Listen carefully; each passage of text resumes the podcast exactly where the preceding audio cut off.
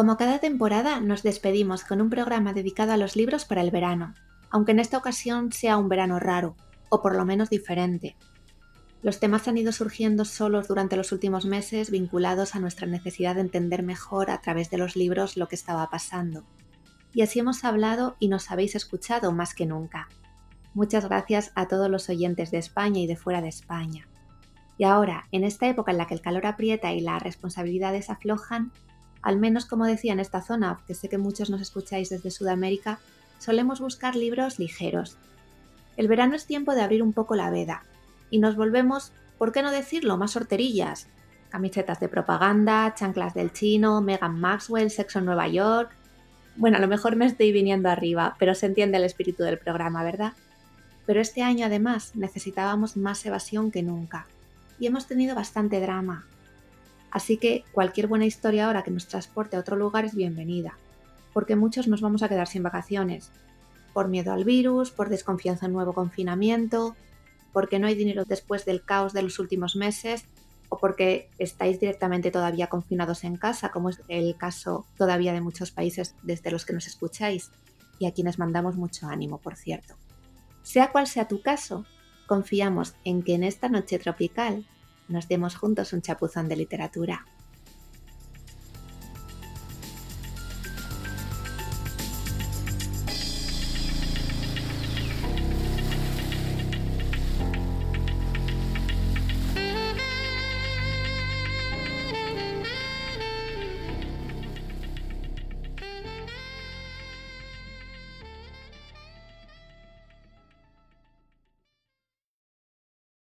La mayoría usa la noche para dormir.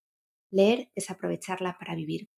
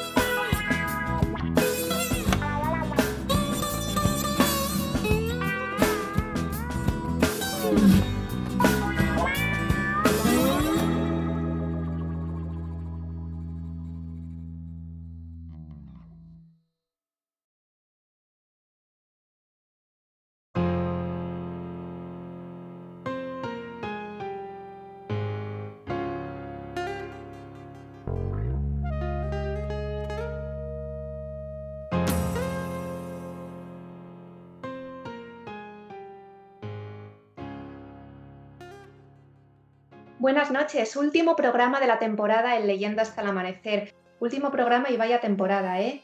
y para acabarlo tenemos, pues como no podía ser de otra manera, libros de verano y una autora que publica en verano un libro fresquito, un libro de poesía en este caso. Ahora nos va a contar ella. Bienvenida, Bárbara Liquid, ¿lo he dicho bien? Sí, muy bien, muchas gracias. Buenas tardes, ¿qué tal? Bueno, Bárbara, vas a publicar ahora en verano. ¿Por qué en verano? ¿Por qué ha surgido así? ¿Ha sido casualidad? Bueno, un poco casualidad, sí. Lo que pasa que mm, eh, de alguna forma sí que me he dado cuenta de que el verano es un buen momento para, leer poesía. Entonces, pues bueno, ¿por qué no disponer de un título más, ¿no? como lector? Claro, eh, es que hay autores que huyen de publicar en verano. Es como que ya junio se para todo y es, venga, nos vemos en septiembre. Y, no, ¿verdad? Hay, hay libros que son para el verano, como las bicicletas. Sí, sí, es verdad.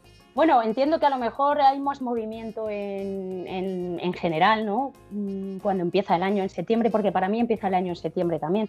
Pero no necesariamente me asustaba publicar en verano. También es que soy novata, ¿sabes? igual estoy aquí tirándome a la piscina sin tener en cuenta lo que otros más experimentados ya saben, pero bueno, que me da un poco igual también. hay que tirarse a la piscina y sobre todo la piscina pues es para el verano, ¿no? Claro, no, esa es la actitud. Yo había pensado que tú también, como eres músico, pues también el verano es la época un poco de la música. Bueno, mm, depende, depende de para qué. También en verano paran muchas cosas de la música, pero, pero no necesariamente. O sea, digamos que la forma en la que se dan los conciertos es diferente, ¿no? Hay más festivales, es todo como más festivo, valga la redundancia. y, bueno, pues en el verano siempre te apetece, te apetece un poquito más pues ir a conciertos y tal, pero, pero lo que es el día a día, siempre, sí es verdad que la música se parece en este caso entonces a la literatura, porque pues siempre el curso es, pues eso, como el curso escolar. Lo que pasa que, bueno, pues hay otro tipo de conciertos, otro tipo de eventos en el verano que son más, más de holgorio, ¿sabes? Más de disfrutar, más de, ¿sabes?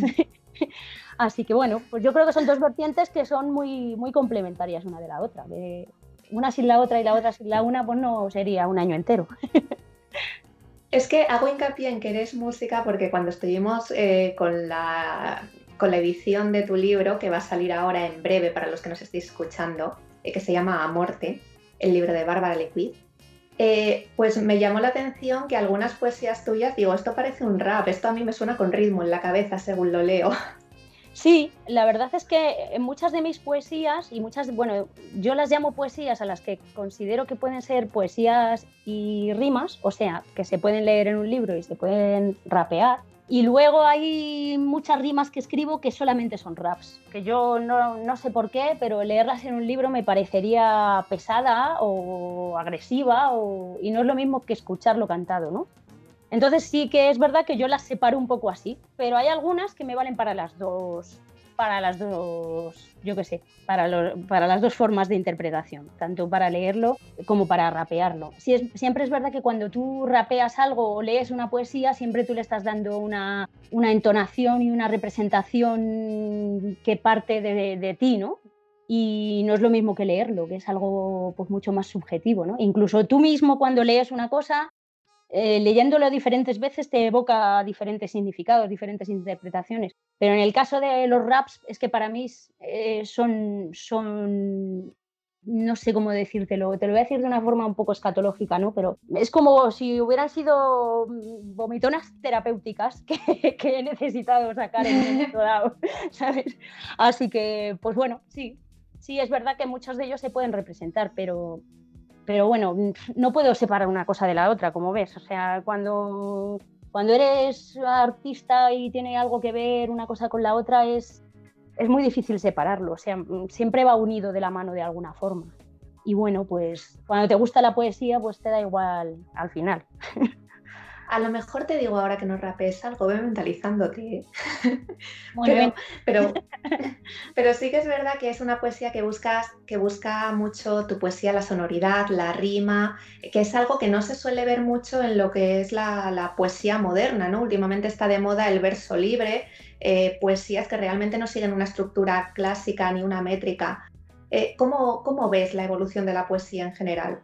Sí, es que tiene telita la pregunta, está muy bien, pero, pero a ver, la poesía ha evolucionado mucho, es verdad, en función también de, de, lo que ha evolucionado la sociedad, ¿no? En algunas, en algunas cosas yo considero, o sea, en lo que es a la, referente a la sonoridad, yo considero que, que, se ha perdido un poco, ¿no? Que para mí es algo que, que, pues eso, que la musicalidad de la poesía y lo que es la métrica es algo que tiene, que tiene la poesía en español y que la métrica me refiero y que no tiene, por ejemplo, la poesía en inglés, que está más basado en la sonoridad y que no la puede perder. Entonces nosotros, eh, nosotros en el español sí que tenemos esa posibilidad de quitarle un poco la sonoridad, ¿no? Pero, pero pierde un poco, pierde un poco de, de sustancia, por así decir. Sin embargo, yo también leo poesía de autores modernos y, no me parece que pierdan luego en contenido. En contenido sí que han ganado más con respecto a la poesía antigua, en contenido directo, yo creo. Porque antes la poesía se utilizaba mucho más también para, para decir cosas que no se podían decir de otra forma. O sea, era como un poco para subliminalmente expresar lo que la censura no dejaba, de alguna forma, ¿no? Y hoy en día mm, a veces lo considero más como una reflexión filosófica del que la escribe o, simplemente una autoterapia, ¿no? y, es verdad que muchas veces esa sonoridad se, se pierde, pero tú la, pero la puedes encontrar cuando lo estás leyendo. Yo en mi caso, es verdad que hay muchas poesías que me salen con esa sonoridad de forma fácil. Luego en algunos casos la he buscado, ¿no? Por supuesto. Pero, pero me parece que es algo muy bonito. Y además es que uno de mis autores preferidos es Gloria Fuertes y, la sonoridad de las poesías de Gloria Fuertes era algo que, siempre estaba muy presente, sin dejar de, sin perder significado, además, no sé.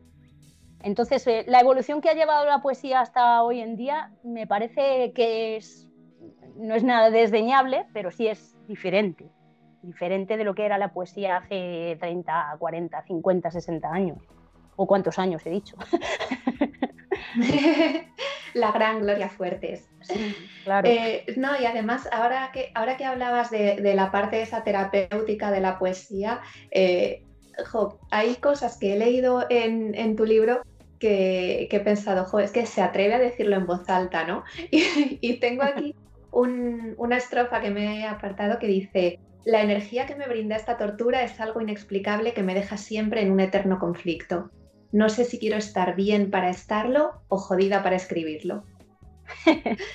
Creo que todos los artistas tenéis, tenemos un poco ese dilema, ¿no? Pero me ha hecho gracia verlo, me ha parecido valiente ver que lo sueltas así tal cual. ¿Hace falta sufrir para escribir poesía?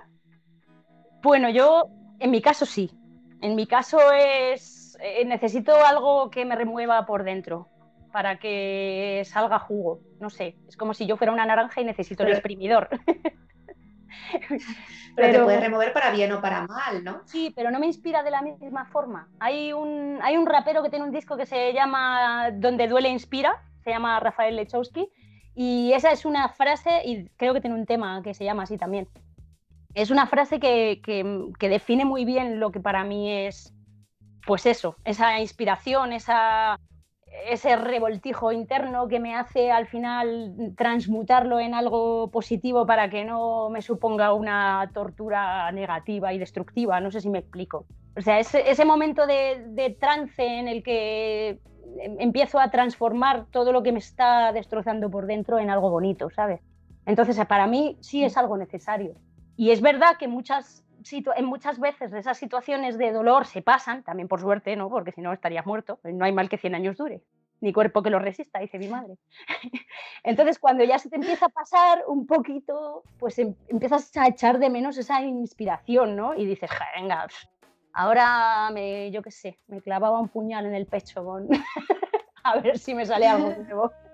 Así de, forma figurada, evidentemente, pero, pero ese puñal en el pecho para mí son, pues eso, muchas veces relaciones nuevas. Generalmente es el amor lo que más me remueve a mí por dentro el amor, las experiencias nuevas, no necesariamente malas, pero, pero ya sabes que que todo vaya bien es tan difícil, con lo cual, pues es, no sé, es como muy producente el amor para mí, muy productivo, muy... Sí, y, por eso supongo el título Amorte, que es una especie de juego de palabras, ¿no? Un poco el amor, la muerte. Sí, sí, es, es, eh, lo quise juntar así, mm, hacer un juego de palabras para que sea también pues un juego de interpretación del lector, ¿no? Para mí es como amor a muerte, ¿no? Pero, pero para ti puede ser pues amor y muerte, ¿no? No sé. Me, me, hizo gracia juntarlo y lo intenté, o sea, junté las palabras de diferentes formas hasta que me pareció que esta era la más, la que más juntaba esos dos conceptos que yo quería, que yo quería unir, ¿no? Y que para mí son que van intrínsecamente unidos en, mí, porque... Sí, yo creo que para ti y para más gente, porque bueno, el amor es la creación, la muerte es la destrucción, son dos polos de una misma moneda. En, este, en esta temporada de Leyenda hasta el amanecer hemos entrevistado solo a dos poetas, tú eres la segunda. Y el primero de los que entrevistamos, que fue Carlos Costa, con su libro Una, una autopsia sin cadáver, nos contaba un poco eh, esta misma idea de la, la, relación un poco entre el amor y la muerte. Claro, es que es, es, es necesario, a ver, para mí, yo entiendo que para otros autores también, eh, pero es verdad que yo tengo amigos también que escriben cuando están felices o cuando están contentos y tal, y, y, y, bueno, no sé, a mí me parece como todo más, no sé, más pastelero, ¿no? No sé si me explico lo que quiero decir con este adjetivo. sí. Como todo más de, no sé, como que no tiene chicha, como no, no, sé. A mí me gusta la profundidad y esas cosas que te dejan que lees y aunque se... Da igual si son dos frases o una parrafada larga, pero que te dejan trastornado mirando un poco al infinito pensando, ostras, ¿no? Esto me suena por dentro. Por eso, por eso hablábamos hace poco de que la poesía no es para darse atracones, sino para leer una en la playa, quedarse mirando las olas, leer otra al día siguiente. Sí, es verdad, ¿eh? es verdad que además tengo algún libro de poesía que, que, me lo he comprado en verano, precisamente por, pues por eso, porque, porque es cuando más tiempo para reflexionar sobre las cosas que leo tengo y, y, bueno, me, resulta más, no sé cómo decirte, más, más nutritivo, ¿no? La poesía, cuando tienes tiempo para reflexionarla, es como cuando, lees, cuando lees un libro de filosofía, ¿no? Pues necesitas pararte a pensarlo y pararte a asimilarlo, ¿no? Pues la poesía es un poco así, pero a pequeñas perlas. Y pese a toda esta profundidad, hablamos de amor, hablamos de muerte, hablamos de temas muy sensibles, eh, y, realmente lees el libro y parece que lo es, y sin embargo me confesaste que, por ejemplo, hay una, un poema dedicado a tu gato. Sí, hay más de uno. No, se, no se sabe cuál es, porque claro, el libro lo lees y parece que habla de amor, parece que habla de... Pero hay infiltrados. Sí, hay infiltrados, totalmente. Es que, bueno, se habla, cuando hablas de amor, eh, hay muchos tipos de amor, ¿no? Mm, el que te mata normalmente es el amor no correspondido y los problemas que surgen de todas estas cosas. Pero cuando el amor es amor incondicional, como el que tienes con una mascota, eh, pues es muy, es muy puro y es muy, es muy gratificante, ¿sabes? O sea, aunque nunca lo pueda leer, sabes que sí, seguro te lo agradecería, ¿entiendes? Entonces es como algo tan bonito que, que bueno, no sé, que no me, al principio me, me chocó, ¿no? El escribirle a mí misma, ¿sabes? El escribirle una poesía a mi gato, pero luego me quité todo ese prejuicio encima y dije, pero qué cojones, si nadie lo va a saber, si no dejo de hablar de amor. Así que... Claro, nadie lo va a saber y además, ya te lo dije, no es, el, no es el primer poema hacia, dedicado a un gato que editamos, ¿eh? porque en el libro Retaila de Mentiras de, de Herper Andaluz también venía una poesía dedicada a su gato Pincho y además este libro lo regalamos en uno de los últimos Poetry Slam de Móstoles eh, al ganador. Bueno, ¿por qué, ¿por qué pese a todo, pese a ser tan profunda, pese a, tratar temas que nos implican a todos, crees que la poesía es tan difícil de vender? A ver, es que, a ver, la poesía tiene ciertos, eh, ciertas etiquetas, por así decir, ¿no? Como que ciertas etiquetas que le vienen muy de antiguo y, es, y, estas etiquetas la definen cuando no estás inmerso en ella como algo cursi, como algo mm, eh, pues que solo, solamente la gente excesivamente sensible tiene necesidad de leer, como si no fuera un placer leer poesía, ¿sabes? Como si fuera una cosa que, hay que ser de determinada forma, ¿no? no lo sé cómo decirte. Yo creo que eh, hay, a, la, gente que nunca lee poesía es más difícil venderle poesía, lógicamente, ¿no? Pero, pero mucha esa gente que, no, que me dice que no le gusta la poesía, les empiezo recitando una poesía, que a veces es una de esas poesías dobles que te digo yo que me valen para rap también, o a veces es simplemente una, una, de mis poesías del libro, ¿no? Pero generalmente la, la opinión de la, de la, persona que te dice que no lee poesía o que no le gusta la poesía, cuando le recitas una poesía, porque no es lo mismo recitarla que leerla, la gente que no tiene de, de no le sale de voluntad propia el gesto de coger un libro de poesía y leérselo, le suele entrar bien que se lo recites, porque eh, cuando que se lo recites, claro, con una determinada, con un determinado ritmo, ¿sabes? O sea, hay mucha gente que te dice, por ejemplo, que no le gusta el rap, pero sí le gusta la poesía. Es, algo que, bueno, puedo entender hasta cierto punto. A veces el rap, como va acompañado de música, pues a veces las bases son muy repetitivas y hay gente que no le entra bien. O que los textos son muy largos o lo que sea. Pero yo creo que la poesía en general, si a ti te gusta reflexionar, si a ti te gusta Mm, remover tus sentimientos, recordar cosas, sentirte vivo, porque al final la poesía lo que siempre hace es tocarte algo por dentro. y yo creo que tiene un componente de conciencia contigo mismo que si no estás acostumbrado a adentrarte y tocar, pues es muy difícil que la poesía te guste. Pero, pero si en los momentos en los que vivimos hoy en día, y más aún después de todo esto que ha pasado, que, que por necesidad hemos tenido que reflexionar, porque hemos tenido tanto tiempo que es que por, por las narices lo hemos tenido que hacer, pues la poesía muchas veces es, ese, es como ese título, ¿no? Es como esa, ese cartel encima de una puerta sobre la, a través de la que pasas y dices, coño, ¿cómo no he estado aquí antes?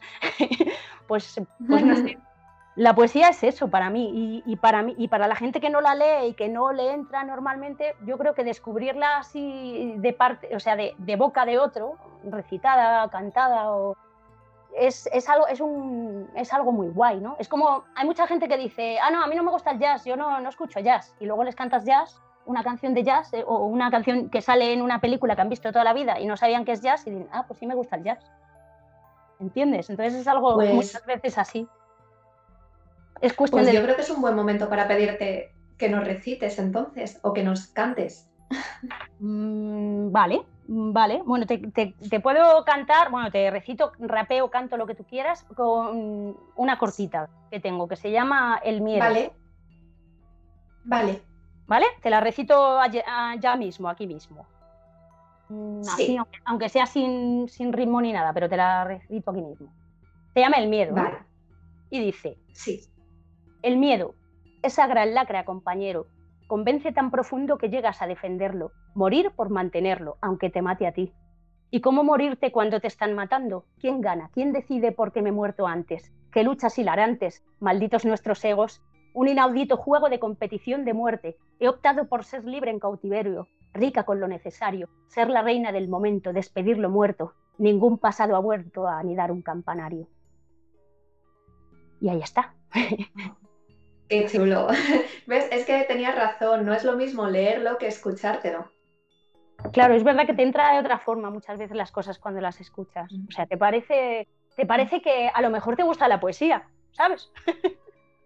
Sí, animamos a la gente a adentrarse este verano en la poesía porque se pueden sorprender.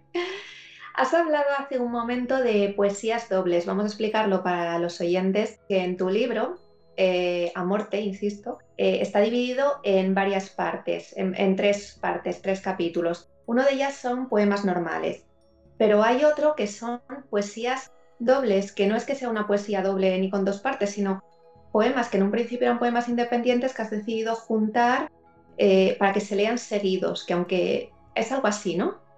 Sí, hay algunos que sí, los he, los he juntado por, pues bueno, porque me parecía que tenían un, significado, un significado común o algo en común, ¿no? Y, bueno, y, como eran cortitas, pues, pues podrían ir juntas. En algunos otros casos las he juntado porque, porque tienen, mm, dan pie a una interpretación nueva que en conjunto, aparte de la independiente de cada, de cada poesía. Y bueno, pues también un poco con la ayuda de tus grandes consejos, que yo soy una novata en todo esto, pues también me ha parecido buena idea que, que se quedaran juntas las que ya estaban juntas y que, y que bueno, y que, y que, y que, o sea, que, que, provoquen una nueva interpretación es algo que siempre, que siempre me gusta, porque porque es verdad que muchas veces el amor tiene, mm, que es el tema central, ¿no? En sí, tiene tantas vertientes, tantas formas de entenderlo como personas hay en el mundo, ¿no? Y, muchas veces las propias reflexiones de la vida, que aunque no tengan nada que ver con el amor, pues son, son lugares a los que llegas a través de experiencias amorosas. Así que bueno, me, me gustó que quedaran juntas algunas así. También un poco por aprovechar el papel, que yo soy muy ecologista. Bueno, tenemos que decir, llegados a este punto, que el papel que usamos en todos los libros es ecológico. Bueno, pero no voy a echarme flores porque sí, el papel que usamos en cuatro hojas es ecológico, pero en general ya todo el papel es ecológico. O sea que bueno. bueno, pues si nos echamos flores, pues que sean también recicladas. Eso, exacto. no, es bonito esto que decías porque es verdad que la poesía lo bueno que tiene es que cada uno la interpreta a su manera. Que el libro que estoy leyendo yo luego te lo paso a ti y tú no lees lo mismo, se lo pasas a otro y no lee lo mismo siendo el mismo libro. Y esto es algo que tiene la poesía que no tiene en otro tipo de, obras. Sí, además es que es eso, es, es, tan subjetiva la poesía que, que, incluso a mí misma como autora, yo releo mis poesías y, y a ver, y me surgen interpretaciones nuevas de los momentos más recientes que tengo en mi vida o de las experiencias más recientes, pero, pero claro, en mi caso, como soy la autora, me recuerda también la experiencia que me, que me, que me inspiró esa poesía, ¿no? Entonces, siempre es una, siempre es algo nuevo, ¿no? Es como, pues como cuando vas de pequeño a un sitio y vuelves a ir de mayor y dices, sí, sí, me suena, pero, pero no es igual. Probablemente no es igual porque tú ya no seas la misma. Claro, sí, sí, es cierto. Sí. Ninguno somos el mismo. Bueno, bueno pues eh, ya para, para acabar te tengo que hacer la pregunta obligada de todos los entrevistados. Cuéntanos, Bárbara, ¿qué libro te ha tenido leyendo hasta el amanecer? Bueno, hay, mm. hay varios libros que me, que me he leído varias veces, pero concretamente uno que recuerdo de quedarme hasta las tantas de la madrugada metida en la cama leyéndolo fue El Resplandor de Stephen King. Yo, ese fue un libro que me leí con 16 años, creo, y, y, me tiraba horas y horas y horas leyéndolo, me tenía enganchadísima y no, y no conseguía soltarlo para dormirme en la cama. Pero hay muchos otros libros que me enganchan un montón. Hay, hay libros de hay algún libro de poesía que me gusta releer y releer y me y me los libros de poesía cuando ya me los he leído todos los poemas me da rabia. No sé si a ti te pasa eso. Entonces, sí. Bueno, con los libros de poesía me pasa un poco como con lo que hablábamos de volver a otro sitio. Ya cuando lo vuelves a leer ya no es el mismo libro. Sí, es verdad que ya no es el mismo libro, pero cuando, pero muchas veces digo, jo, es que este ya lo he leído, no hay ninguno nuevo ya para mí, ya, ya los he leído. Entonces, bueno, pues compro otro libro. Y, generalmente cuando cojo otro libro nuevo de poesía, pues ahora me gusta investigar los autores nuevos. Leo a, leo a Marwan, por ejemplo, leo a Saray Alonso y luego leo antiguos también. Pues leo a... me gusta un libro de Eduardo Galeano que se llama El libro de los abrazos, que ese, ese libro sí que lo recomendaría. También es un libro que se lee parecido a la poesía. Tiene, cosas que sí que son, tiene poemas que son rimados y poemas que son un poquito más, pues eso, como escritos. Pero, pero si tuviera que recomendar uno, recomendaría ese, el libro de los abrazos de, Eduardo Galeano. Bueno, pues nos quedamos con la, con la recomendación, ¿no? Con las recomendaciones, que qué difícil es recomendar solo uno, ¿eh? Sí, es que el libro del... el libro de los abrazos, El resplandor, que esto le va a encantar a Dani, nuestro jefe del podcast, que le encanta, es muy fan de Stephen King. Y, yo también voy a acabar esta entrevista con un poema tuyo, aprovechando que es también el final de la entrevista y el final de la temporada, de la séptima temporada ya de Leyendo hasta el amanecer, que dice, todo acaba, yo queriendo cuidarte, tú esquivo, escribo para llamarte en silencio, pero todo acaba, lo dulce, lo agrio, lo amargo, el amor, el olvido. Me pareció súper bonita cuando la escuché. Enhorabuena por, eh, por, por, la publicación y muchísimo éxito para tu libro Amorte de Bárbara Liquid. Eh, L-E-E-Q-E, para quien te quiera encontrar en Instagram, ¿cómo es? Se escribe eh, L-E-E como Lee de Bruce Lee, ¿vale? y, y quiz se escribe como se escribe Q-U e-Z, como Kez, se diría Kez, pero se, lee quiz con diéresis, se lee todo liquid, como si fuera líquido en inglés, pero se escribe pues raro, se escribe raro. todo es raro y todo es bonito.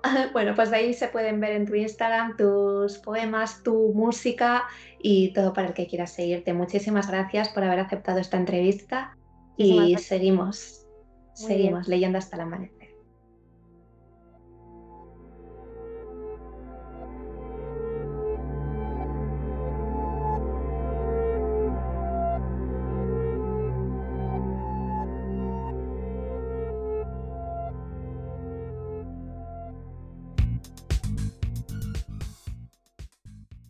Las lenguas en contacto siempre se acaban mezclando, intercambiando palabras, tomando algunas prestadas, aportando otras.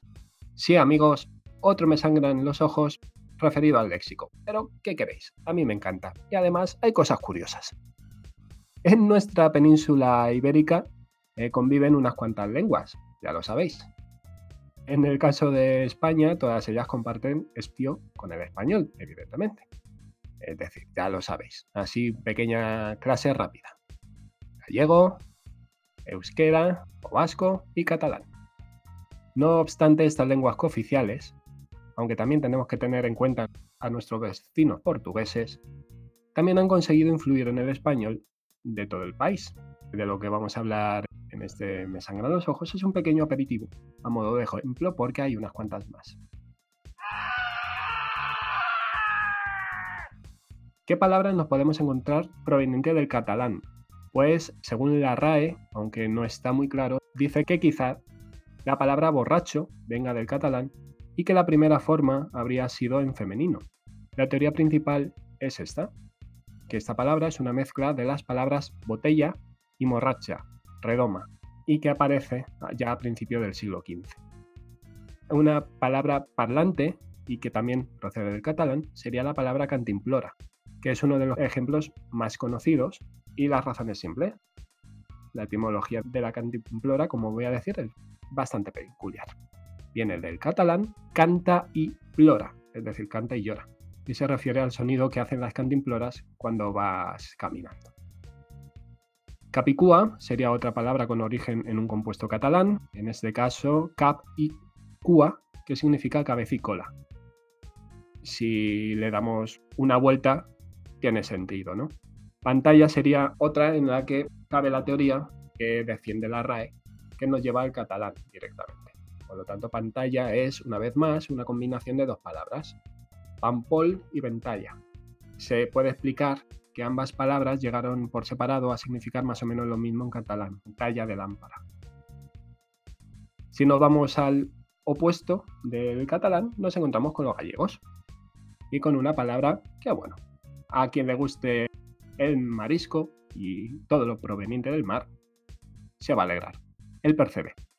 Al gallego llegó desde el latín poliquipes, que en latín vulgar pasó a ser poliquepedis, es un compuesto de Polex, Polex poliquis, vulgar y Pes pedis, pie. Algo que tiene mucho sentido si vemos cómo es un percebe. Según parece, además, los romanos que se asentaron en Galaequia se alimentaban bastante de marisco y el percebe era uno de los platos fuertes. Se ve que aún no era tan caro. Otra palabra gallega sería choza, aunque no está muy claro si llegó a través del gallego del portugués. Daos cuenta que están muy cercanas geográficamente, pero sí que el origen es latino. Desde el latín pluteum, un armatoste parecido a una cabaña sobre ruedas que servía para saltar al enemigo y a la vez protegerse de sus ataques. Es fácil saber que llega a través del gallego portugués. Ese inicio PL se habría convertido en elle, en doble L, en castellano, pero en che en lengua del noroeste peninsular. Así que ya sabéis, todas las palabras iniciadas así podemos indicar que es del norte. Muchas. Otra palabra que todos de una manera u otra hemos utilizado es la palabra morriña. ¿Y qué significa exactamente? ¿Cómo llegamos a esa morriña que inunda a los gallegos cuando cruzan la frontera? Pues aunque hay quien la relaciona con el latín mori, de morir, es más probable que sea como Corominas dice. El origen podría estar en morro y murria, tristeza, por la cara de pucheritos que ponemos cuando estamos riñentos. Del portugués podemos coger la palabra bandeja, ya que eh, aunque no está muy claro cómo los portugueses formaron la palabra, podemos tener dos teorías. Una de Roque Barcia que dice que está formado por banda, faja o cinta, y eje y eja como diminutivo, por el borde que rodea las bandejas.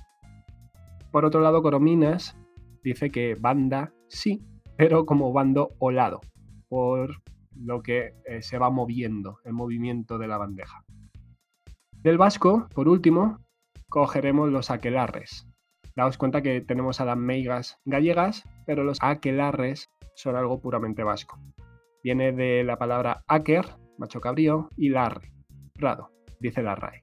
Es como se llama el prado navarro en el que en el siglo XVII hubo un auto de fe contra las brujas, aunque no lo fueran.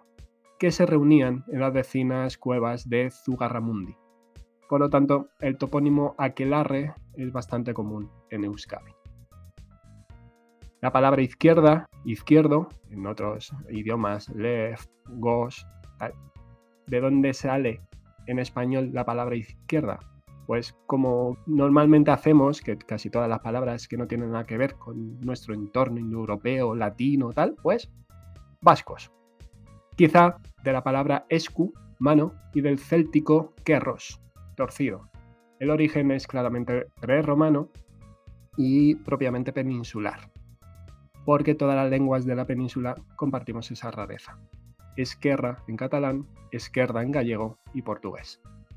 Y sí, la palabra izquierda, según esta etimología de mano torcida, es aquella que está en contra de la derecha, por lo tanto, que es lo recto, el buen camino.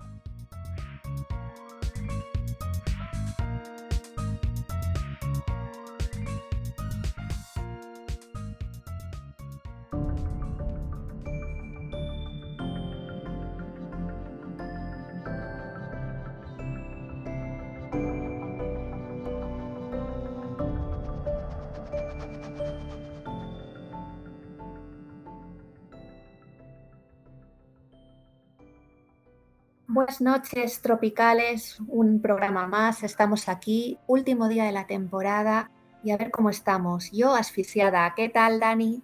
Hola, ¿qué tal? Pues aquí, igual, en Madrid, con este, este efecto invernadero de la capital. Pero bien, bien. Me parece que el microclima llega, llega hasta Extremadura, el microclima de Madrid. Sí, también, también, ¿no? Sí, me lo imagino, me lo imagino. ¿Qué tal, Rebeca? Pues aquí en La Mancha mmm, tampoco nos libramos. Vaya, hombre. A ver si se libra Jonathan. ¿Qué tal, Jonathan? Buenas noches. No, no nos libramos. Aquí la noche tropical también está en todo lo alto. No, no hay forma. Vaya, por Y Marina, ¿qué tal por ahí? Hola chicos, buenas y calurosas noches. Bueno, pues hoy empiezo yo, que me lo he ganado. bueno, ¿qué os sugiere el verano? Eh, vacaciones, viajes, ¿no? Mm. A lo mejor este verano es un poco raro, pero aún así, o precisamente para compensarlo, como libro para el verano este año, la propuesta que traigo es un libro de viajes. Reflexiones de un viajero, La huella del Islam, de José María Barbado. Eh, lo que muestra este libro son otras maneras de conocer el mundo sin encadenarse a paquetes turísticos ni tampoco embarcarse en aventuras que la mayoría no estaríamos dispuestos a sufrir yo, por ejemplo, a estas alturas ya no estoy para trotes mochileros. Pero esto lo cuenta el autor con una prosa cuidada, incluso con un toque de lirismo a veces, y nos va mostrando desde su perspectiva de profesor y de gran aficionado a la historia y a la arqueología, un retrato muy completo de la, de la cultura de los países que recorre, muy compleja, eh, recuperando un poco la tradición de las crónicas de viajes, el libro surge a partir de sus experiencias por países que tienen o que han tenido relación con la cultura islámica, o los que de antaño estuvieron bajo el Imperio Otomano o los últimos reductos del reino musulmán de la, de la península ibérica. Y recoge sus impresiones, sus consideraciones, descripciones, datos prácticos que pueden ser de utilidad a futuros viajeros, pero que en todo caso pretende mostrar a los lectores una perspectiva cultural de otros países libre de prejuicios, y tal vez también animarles a emprender el viaje, porque narra unas maneras de viajar accesibles a, gran parte de los bolsillos. Bueno, vivimos en un país en el que la cultura musulmana ha dejado una gran influencia y, José María Barbado, el autor, se decantó de manera especial por el conocimiento de las raíces islámicas de nuestra cultura. Se llegó a apasionar por descubrir los restos de esta civilización, que, los restos que dejó en nuestra forma de ser, o cómo a lo largo de los siglos ha ido evolucionando hasta lo que el Islam representa en nuestros días. Y para comprender mejor esta forma de vida, que en nuestro país desapareció de un modo dramático, pues como no podía ser menos, dado los tiempos que corrían, Mm. eh, José María Barbado ha querido viajar a países donde el Islam pues, forma o ha formado parte de su cultura, procurando huir de viajes en grupos, en ocasiones viajando solo, en ocasiones con un pequeño grupo reducido de amigos eh, pero siempre en todo caso evitando las épocas de mayores desplazamientos. Y bueno, algunas de las reflexiones que vierte en este libro seguro que no van a coincidir con las de, con las de la forma de pensar de los lectores, pero él comenta que las cree necesarias porque no podemos reflejar la realidad sin tamizarla por la criba de nuestra forma de ver las cosas. Y así que en este libro ha huido de exponer una mera guía turística y ha introducido, pues acertadas o no, las, impresiones de los lugares y las personas que le han causado en, en su ánimo. Eh, para él, las piedras, los monumentos, eh, las formas de vida humana, lo, los espacios naturales son muy tímidos. Solo hablan a quienes se acercan sigilosamente, dice. Los, los más importantes lugares de atracción del mundo que siempre están invadidos por un montón de grupos multilingües, dicen poco al viajero. Solo muestran la parte exterior de su belleza, pero nunca esa sensación de, presen de presenciar los ecos de la historia o de sentir la soledad de los espacios vírgenes o de vivir el ancestral modo de los antiguos pueblos mm, o la recoleta quietud de las ermitas románicas.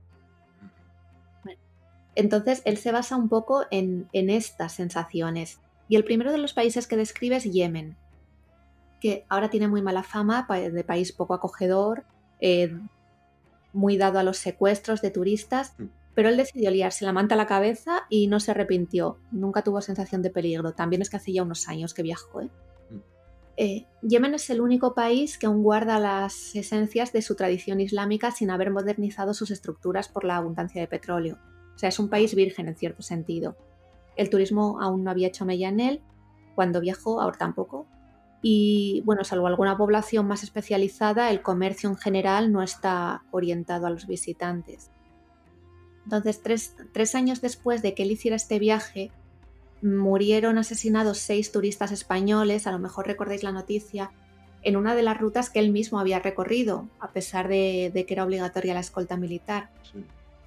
Pero no fueron tribus locales los culpables, fue la organización Al-Qaeda, Mm. que, había establecido en Yemen una de las bases de sus operaciones. Y es que la familia de Bin Laden estaba formada por descendientes de un jeque yemení empobrecido que había emigrado a, Arabia y había formado una de las principales empresas de construcción que incluso llegó a tener relación con la familia de George Bush, el, el expresidente de Estados Unidos. Mm. Y bueno, hoy Yemen es un país hundido en la guerra, en la hambruna, la enfermedad y van a pasar años hasta que se pueda viajar con un mínimo de seguridad. Así que bueno, ahora nos hallamos ante, una, ante un debate moral eh, de que hay familias en nuestro país cuyos puestos de trabajo dependen de la fabricación de armas que son usadas para la destrucción de Yemen y para la matanza de personas. Bueno, el siguiente capítulo de su libro fue a Uzbekistán, en el corazón de Asia Central, en la ruta de la seda. Y viajó allí atraído por los por los ecos de las caravanas que surcaban el desierto desde China hasta Occidente, intercambiando no solo mercancías, sino también pues, tecnología, personas, ideas y cultura. Mm.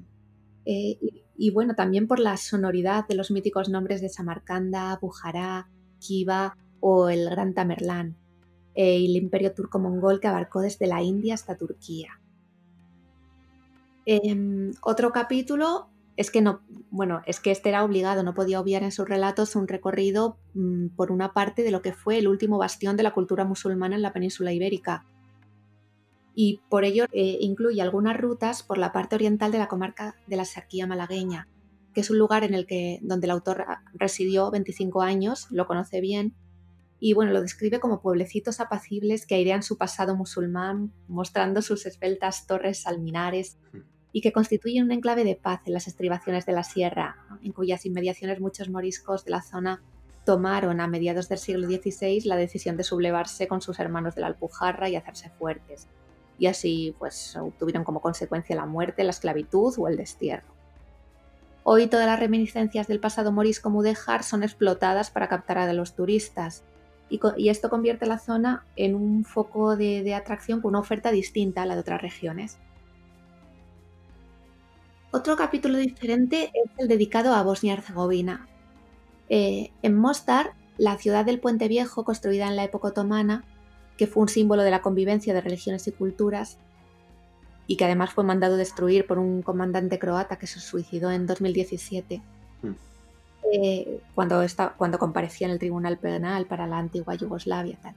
Bueno, pues cuando viajó allí, eh, las heridas de la guerra estaban aún abiertas, las conciencias estaban aún resentidas, los edificios aún reflejaban la dureza de los combates. Y en, y en este puente a la entrada había una inscripción que decía Don't forget. Eh, bueno, Dani, tú creo que conoces esta zona. Sí, sí, de hecho, bueno, a ver, yo estuve en Kosovo en concreto, no en, Bosnia, pero sí, el resultado era el mismo. O sea, allí también están, eh, los musulmanes también fueron a por ellos los serbios. Y, sí, cuando yo fui, pues efectivamente, desde las casas agujereadas por las balas, cañones, etcétera, etcétera, que todavía quedaban, a otras destruidas, las carreteras destrozadas por el paso de, los, de lo que se llamamos tanques, por así decirlo y, sí, y además ibas por las carreteras, veías los cementerios eh, eh, con su valla y las tumbas por afuera de las vallas. Y por si esto, se habían quedado sin sitio, vamos. Y por si esto no fuera poco, eh, conforme ibas por ciertas carreteras, te seguías encontrando lápidas a los lados de la carretera. Y además, los albanocosovares tienen una costumbre, que es la de eh, tener una imagen del difunto grabada en toda la lápida, en grande. Ah. Por lo que cuando ibas encima por los caminos, veías las caras de cada, de cada persona que había fallecido y estaba enterrada ahí. Qué impresión. Será algo, algo sí, bastante, bastante impresionante. Y también es lo que dice este hombre, los el odio, el resentimiento y tal estaba muy presente todavía. Sí, sí, es algo que pasa mucho todavía, por desgracia. Sí, un poco en eso se centra, más que en la parte eh, física o turística, en, la, en los sentimientos. Y esto se ve también muy bien, sobre todo en su último capítulo, que lo llama Viaje Sentimental al norte, de Marruecos.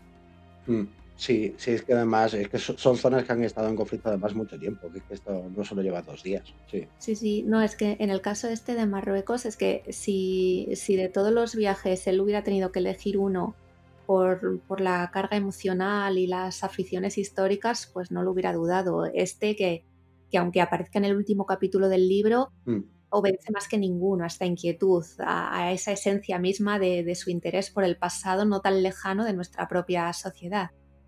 Y, es que es la evocación eh, romántica, si queréis, de acontecimientos que marcaron largas épocas de nuestra historia común, desde las invasiones de, la península ibérica en la Edad Media hasta los decretos de expulsión de los moriscos de Felipe III. Mm. Pero es que la historia de nuestros encuentros y discordias continuó con la, con la existencia de plazas de, soberanía española como, como Orán, Melilla, Ceuta, Tánger y el largo periodo de administración que España protagonizó durante medio siglo sobre los territorios escarpados de lo que actualmente es el norte de Marruecos. Mm. O sea que no acabó con, con Felipe III. Sí. Entonces su interés por, por la región y por los acontecimientos, eh, pues le gustaría en, eso, mm, e, en esta manera de, querer mostrar lo que hay allí, eh, su interés ya venía formándose desde que su abuelo le contaba de pequeño episodios de la guerra de África, donde había pasado su, su servicio militar. Porque fueron muchos los soldaditos españoles, como él dice, mal mandados y mal pertrechados que se vieron envueltos en una guerra colonial absurda y seguro que todos nosotros tenemos algún antepasado que tuvo que ir a pegar tiros por no tener dinero para librarse.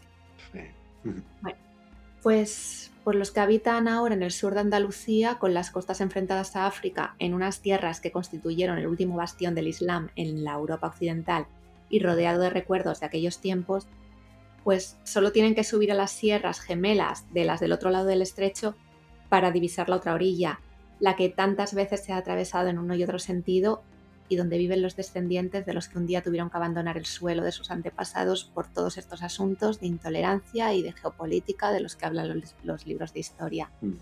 Y, el tema es que casi nadie ya menciona esta región, porque para el turismo de masas no existe, y tampoco apenas para la administración del Estado marroquí siquiera, porque recela de las aspiraciones independentistas de los rifeños y los, los ha sometido al abandono más arbitrario y es que en, las, en estas agrestes tierras del Rif, de Yebala, desde Nador hasta Tetuán, Tánger, Arcila, Larache, viven árabes, pero sobre todo en el este viven bereberes altivos que siempre se mostraron reacios ante las sucesivas dominaciones que sufrieron y cuya lengua, música y costumbres aún perviven.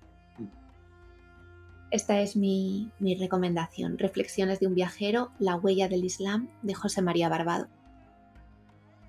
Pues buena, buena recomendación y además interesante porque es algo que, que no sé, que, que, lo hemos perdido, eso es parte de nuestra historia que está bastante olvidada es, eh, es, necesario a veces recordar, recordar esto por, y sobre todo esta huella del Islam más que nada. Eh, entre los recientes conflictos que hemos tenido, Bosnia, Herzegovina, Kosovo, etcétera, además, que hemos tenido aquí en nuestro continente, en Europa, pero que sin embargo como que nos parece que está muy lejos, ¿no? Como que no, que no nos ha tocado de cerca. Pero vamos, que sí, que forma parte de nosotros, forma parte de la historia y de nosotros y, está bien que alguien nos lo recuerde de vez en cuando. Es que también incluso a día de hoy, eh, si vas por la zona de Argel, te puedes encontrar pueblos que los ves y a simple vista, simplemente viéndolos, eh, ves el aspecto de cualquier pueblo andaluz. Es muy curioso, pero están ahí. Después que cuando te enteras, sí son, son descendientes de aquellos moriscos que fueron expulsados, por ejemplo. Y ahora que está más de moda otra vez el racismo que nunca, pues siempre conviene recordar estas cosas. Sí, exacto. Siempre me viene recordar estas huellas. Es eso. Vacaciones conscientes para este verano. sí. Y también así como anécdota, una de las imágenes más bonitas que tengo grabada ahí en mi cabeza, así para, para recordar que nunca se me podrá olvidar, es eh, estando allí en Kosovo, eh, estaba paseando por el, por el poblado que estaba al lado de la base de Istok y recuerdo que estaba anocheciendo, justo estaba cayendo el sol esos colores anaranjados, así rojizos que van quedando, y de repente pues tocó la llamada a la oración desde el mirar. Aquello sonó por todo el poblado, eh, parecía que la voz venía de todos lados. Eh, la, la, llamada, la, el recital de, aquella parte del Corán en concreto, además lo, lo hicieron cantado y aquello fue realmente impresionante. Eh, en serio, o sea, fue una imagen que no se puede quitar fácilmente de la cabeza, que se te queda grabada y que te ponen los pelos de punta, con una belleza que se queda ahí adentro, que es difícil tanto de describir si no lo has vivido y, y, que merece mucho la pena pues experimentar. Es una cosa de las más bonitas que he podido experimentar y que, por ejemplo, nunca se me olvidará. Yo eso lo he escuchado en Estambul y ya impresionaba en medio de una ciudad, imagínate en un pueblito perdido por ahí. Sí, totalmente. Pues a ver, yo para esta, para esta ocasión os traigo algo fresco, además muy, muy fresco, tanto como la vida misma o como la autora que lo firma. Y sí, hablé de ella no hace mucho que digamos, pero es que esta, la, rubia, iba a decir esta rubia, no, la rubia lo ha vuelto a hacer, me ha vuelto a conquistar, una vez más, y os vengo a hablar de Edificio Adrón, de la siempre eterna, maravillosa y gamberra Soublon. ¿Y qué nos ofrece con este edificio de nombre de, de, de nombre de acelerador de partículas? Pues bien, humor, humor a mansalva, pero no un humor cualquiera, sino de, del, del, habitual al que nos tiene acostumbrados la autora, del inteligente y, y, canalla, ¿no? Desarrollo esto un poco más. A ver. En el edificio Adrón, calle Topper 69, dirección que acabas aprendiéndote de memoria, ya os contaré por qué, situada por nuevos ministerios en pleno paseo de la Castellana, corazón comercial y financiero de Madrid, nos podemos encontrar una fauna pues de lo más variopinta, que se reparte entre firmas de corredurías de seguros, eh, eh, agencias de publicidad, bufetes de abogados, eh, todas estas se incluyen dentro del centro de negocios llamado, atención, un Work Center of Your Life, eh, mezclados incluso con sedes públicas que ocupan plantas enteras, como nos cuenta la autora. Dicha fauna, hilarante en más de una ocasión, eh, si no nos llega a recordar a nosotros mismos en ciertos momentos, estoy más que seguro de que conocéis a más de uno y de una con la que podáis poner cara a estos personajes. Y es que, eh, aunque el humor en, este, en, esta historia a veces se torna estriónico, no es un histrionismo que, pues eso, para poner un ejemplo cinematográfico que conozcamos todos, el de la mesa de, de los caballeros de la mesa cuadrada, eh, no, es un histrionismo ese que muchas veces lo podemos encontrar en la vida misma, ¿vale? en la real, que nos provoca más de una situación pues que posiblemente ya después, a posteriori, pues nos haga partirnos de risa cuando quedan como anécdotas para contar entre amigos. Eh, y es que ella desde el principio eh, nos hace una pequeña ligera declaración de intenciones con el título del primer capítulo que reza Un antes de empezar o lo que sería un prólogo de toda la vida. En esta novela nos vamos a encontrar además del humor eh, romance, pero no del romance idealizado que nos podemos encontrar en otros sitios, en otras obras. no, estamos hablando de, de La Rubia, con unas historias más realistas y cercanas a cualquiera de nosotros y que también, cómo no, pues eh, nos vamos a encontrar con bastante crítica social. Eh, no se puede hablar de esta autora sin que la haya. Porque aunque el humor siempre pues eh, está ahí, ¿no? desde un inicio en el que los párrafos te van a ir soltando una tras otra anécdota para provocar esa risa, la crítica también está presente de trasfondo. Incluso conforme va avanzando la novela, esta se va tornando más seria, más crítica aún, sin abandonar ese humor que siempre está presente. Pues que hace que una vez más, pues Oblong te tenga donde quiere, te haga sentir lo que quiere, te rías y te preocupes por lo que quiere, pues hace contigo lo que te le da la gana. Y en mi opinión personal, además, en las cosas en las que incide es lo que realmente importa preocuparse y dejarlos de, muchas, de, muchos detalles que últimamente nos está preocupando la sociedad. En esa crítica social no vamos a encontrar, eh, pues, con denuncias a cómo está el mercado laboral, a la política, a ciertos personajes políticos en concreto, a la literatura y literatos actuales, que, además en este aspecto uno de los personajes, eh, recepcionista de turno de tarde del edificio, aprovecha los ratos libres de su trabajo para escribir con la, pues, con la ilusión de ser un escritor profesional algún día. Y aquí Soublon nos regala una serie de parodias de obras ya más que conocidas por todos en forma de maravillosas ideas que se le ocurren a este personaje para escribir. Voy a leer, de hecho, uno de los ejemplos, que a lo mejor quizás no es el mejor, pero ahí está, para que os hagáis una idea.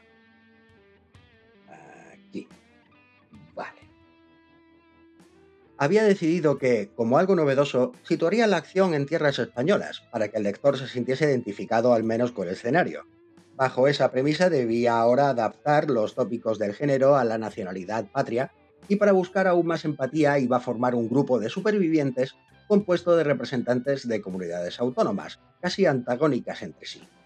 El texto se resumía en que un chico de Cádiz, tacita de plata, es sorprendido por el advenimiento de zombies mutantes en Madrid donde emigró por amor hacia una vasca, que le había dejado colgado para volverse a su tierra de verdes praderas, lendacaris y lenguaje proveniente gramaticalmente de los maridos de las cabras.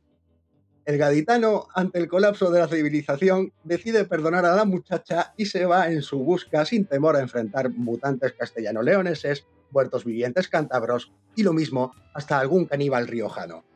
Al llegar a Zugarramurdi, el último bastión humano en Navarra, debe recuperar a su amor, organizar la reconquista de la península y soportar cantidad de chistes sobre andaluces, a la par integrarse en la peculiar sociedad de euskera.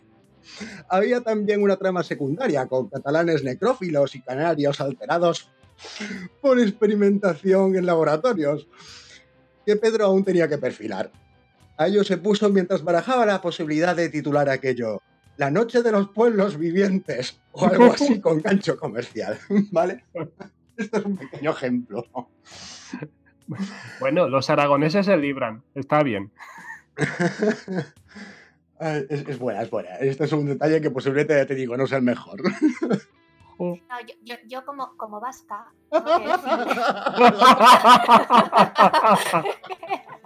Tengo que decir. que oye, a lo mejor hasta lo leo.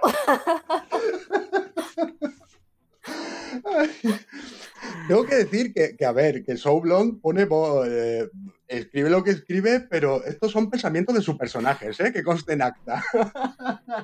que a veces hay que decirlo todo. Pero vamos, brutal, buenísima, buenísima. Aparte, yo como andaluz me llevo algún zasca en esta novela y ya como cordobés ni te cuento porque encima hay una, una personaje en concreto que es cordobesa con el que también me llevo una hostia con la mano abierta. Eh, a ver, en esta novela también, por supuesto, nos, vamos a nos va a poner en denuncia las situaciones varias, ¿no? Pues con las que cualquier mujer tiene que enfrentarse en, en ese mercado laboral y personal y todo esto y más, además lo hace sin ningún tipo de, juicio de valores, ¿vale? Moralina, leccionamiento, etcétera. por parte de la autora hacia el lector, sino que lo hace pues narrando situaciones que muchos conocemos de nuestro día a día. Y es que esa es una, si no tal vez la más grande y mejor de las características maravillosas que tiene Soulon, eh, poco le falta, eh, es la de que tiene vida encima, ¿vale? Que ha salido ahí fuera al mundo exterior, no se ha quedado en, una concha ahí encerrada, como muchos hacen, ¿no? Eh, a ver, iba a decir una edad, pero es que algunos se tiran toda su vida en ella. Y en definitiva, lo dicho, es que tiene mundo recorrido y eso se nota cuando nos cuenta algo y más todavía pues en estos tiempos en los que nos tienen que decir cómo tenemos que pensar, cómo comportarnos o qué hacer, porque parece que si no se lleva de la manita a la gente, pues esta muere de, inanición en su metro cuadrado del que no sale nunca. Que alguien nos cuente historias como esta o como otras de la autora, pues se hace necesario, incluso diría que imprescindible. Si acaso lo que se permite como narradora omnisciente es alguna que otra aclaración de vez en cuando, como cito, la capital del reino tiene una cosa que se llama efecto invernadero propio. La capa de smog procedente del escape de los vehículos que reacciona, catalizado por la radiación solar, y forma ozono y nitrato de peroxiacilo, entre paréntesis, lo que es mierda ambiental, vamos, o, o por ejemplo, esa hipocresía llenaba de odio el alma de Vicente Ruiz, inflamaba su carácter pacífico y le convertía en un ser resentido, movido por instintos alejados de la paz y comprensión que se le presupone al hombre de bien y virtuoso. Entre paréntesis, le hinchaba los cojones, vamos. Entonces, para que hagáis una pequeña idea, estos dos pequeños ejemplos. Pero ahí no queda todo, porque es que si nos metemos ya en la técnica de la autora, es ya donde nos rendimos a sus pies, porque esta obra que se anuncia como comedia es en realidad una maravillosa sátira la que se hace gala de la ironía, sarcasmo, exageración y o parodia eh, de la misma, con un lenguaje elaborado y a la vez coloquial, con el uso de reiteraciones que se dan a la hora de presentar pues, a un personaje en escena, con ciertas ligeras variaciones que va añadiendo conforme van apareciendo esas reiteraciones, que hace que vayas conociéndolos más, que vayan siendo más familiares, o la repetición de la dirección del edificio en el primer párrafo de casi todos los capítulos, por ejemplo. Todo esto en conjunto pues hace que conforme vayas leyendo te haga sentir que está escribiendo para ti personalmente, cuando, a ver, realmente no, la novela está escrita pues, para todo el mundo. O tal vez no para todo el mundo, pero bueno, sí está escrita para un público. y entonces pues te hace sentir que eso, que estás en un sitio familiar, ¿no? Que estás como en casa. Y esto pues no es, no es nada fácil de conseguir, ni muchísimo menos. Además tengo que añadir que si yo hubiese visto este título en una estantería de una librería con otro nombre de autor o autora y me hubiera dado por leer la sinopsis, posiblemente no, no habría acabado cogiéndolo, ¿vale? Me hubiera tirado por otra cosa, porque no es de las lecturas más habituales que suelo escoger, ¿vale? No por otra cosa. Pero solo por estar escrita por, por esta mujer, por So Blonde, ya sabía que tenía que caer un día de estos. Y para variar, pues la rubia no defrauda, porque esta mujer es única en el mundo. Y me reitero lo que dije en la otra ocasión, porque hace poco hablé de, otro libro de ella, eh, de la tríada, eh, pues, y es eso, que tiene una voz propia que hace que, leas lo que, lo que leas, sepas que es ella y que tiempo al tiempo, cuidado, cuidado, acabará convirtiéndola pues en una autora de culto. Y si eso no pasa, será porque los que la hemos leído no la habremos recomendado lo suficiente. Así que aquí mi pequeño granito de arena. Como autora también tenemos otras obras suyas como la novela Zafata Aventuras, Los chicos de Emi, La Tríada, de la que os hablé hace poco, Canto Primero Tierra, El Tebeo junto a Marta Masana, Vamos Nena, que te come la merienda, varias colaboraciones en antologías como She Was So Bad, que también mencioné un poco por encima, la temporada pasada creo, y como biografía suya nos podemos encontrar con lo siguiente por ahí. So Blonde escribe cosas, guiones, cuentos, novelas, se ha pasado más tiempo en la facultad que las pizarras, y es mucho de psicalipsis proactiva, pero siempre en un plano meramente teórico y artístico. Como entidad digital suele moverse por las redes sociales.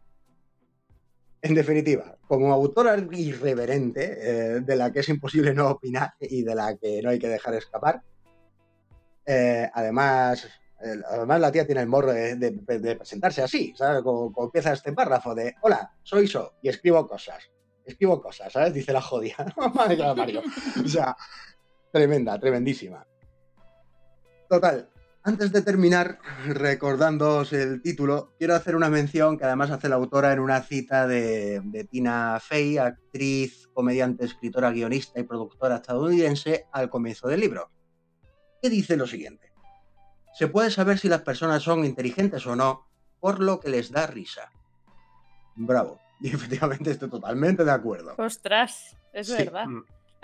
Así que, ya sabéis, edificio hadrón de Show Blonde. Y sin haberlo planeado, me ha salido un pareado, eso sin querer, os lo juro. Bueno, no, no te lo eches sobre tus hombros. La autora debió Claro. pensarlo antes No, de seguro, ponerlo. seguro, seguro, sí, conociéndola, conociéndola seguro, conociéndola seguro. Así que después de la gilipollez del día patrocinada poniendo hasta el amanecer, aquí os dejo este título. De todas formas, lo que dices de autora, de culto, tal. A ver, debe, lo debe ser, pero tiene que pasar muchos años para que se le reconozca. Posiblemente, o por desgracia, como dice ella, que es muy sufrida esta, esta vocación, que solo se te reconoce una vez que mueres, ¿no? Pero, Sí, desgraciadamente sí, porque ahora no. A ver, aparte de que el mercado li- está. sí, sí, sí. A pesar de que, por lo que cuentas de, de ella y por lo poco que le. Porque realmente he leído poco de ella, despunta mucho hacia. Que, a ver, no sé, yo me, yo me imagino. Yo intento ser muy gráfico y es que me lo imagino tipo cómic, muy manga, muy. No sé, se me va mucho por. a- No, pero para nada. De ¿eh? esa este- pero de esa estética. Para nada, para nada. Todo lo contrario. Tiene una estética totalmente castiza, ya te lo digo, y además literaria.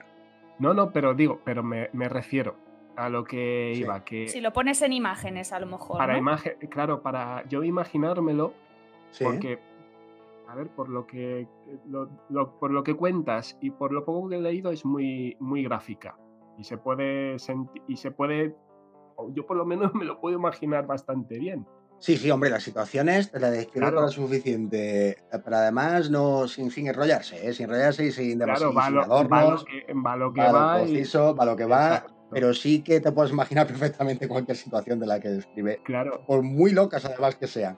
Sí, Entonces yo creo que este tipo de, au- de autores que son muy, a ver, aunque son muy underground, es decir, que están más al margen de las grandes editoriales y, y demás, se van a reconocer no ahora, sino en un futuro. normalmente es lo que suele pasar. Claro, Sí. entonces, y esa es la pena, que es lo que has dicho Sí. tú, que se tiene que re- reivindicar ahora. Exacto, hombre, joder, por, por lo menos más que nada que, oye, que dé un algo, ¿no? lo que producen. Y, y por lo menos que viva la fama. sí, sí, sí, más que nada, más que nada.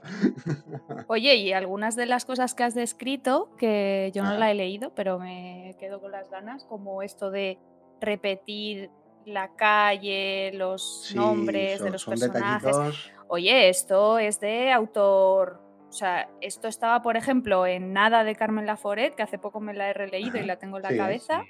Ella decía "Mm, los sucesos en la calle de Aribau, ta, ta, ta, ta, y esto lo Mm. repetía casi siempre al principio del capítulo y te quedabas con la calle de Aribau en la cabeza. Sí, O sea, pues esto igual. es de gran autor. Con, con esto igual. Sí, Eh, sí. Sí, sí, es que ese es el detalle, eso es lo que os digo, que es que la técnica de esta mujer es una técnica muy, muy, muy elaborada, muy perfilada, que sabe lo que se hace perfectamente y, y que sí, que sí, que, que vamos. Que me río de muchos autores Sí, que están en ese Sí. pedestal de ahora, Y ¿sabes? además, y además que, también den- que también denota cierta, joder, cierta eh, cultura literaria. Sí, no, eso sin duda, eso sin duda, ya te lo digo. Porque lo que ese tipo de repeticiones y ese Mm. tipo de, de atribuciones al personaje y tal son las grandes épicas, son las grandes épicas, tipo el Cid, de, Ujú. ¿sabes? Estos poemas épicos que con poquito te vas detallando y poco te vas formando tú el personaje. Mm.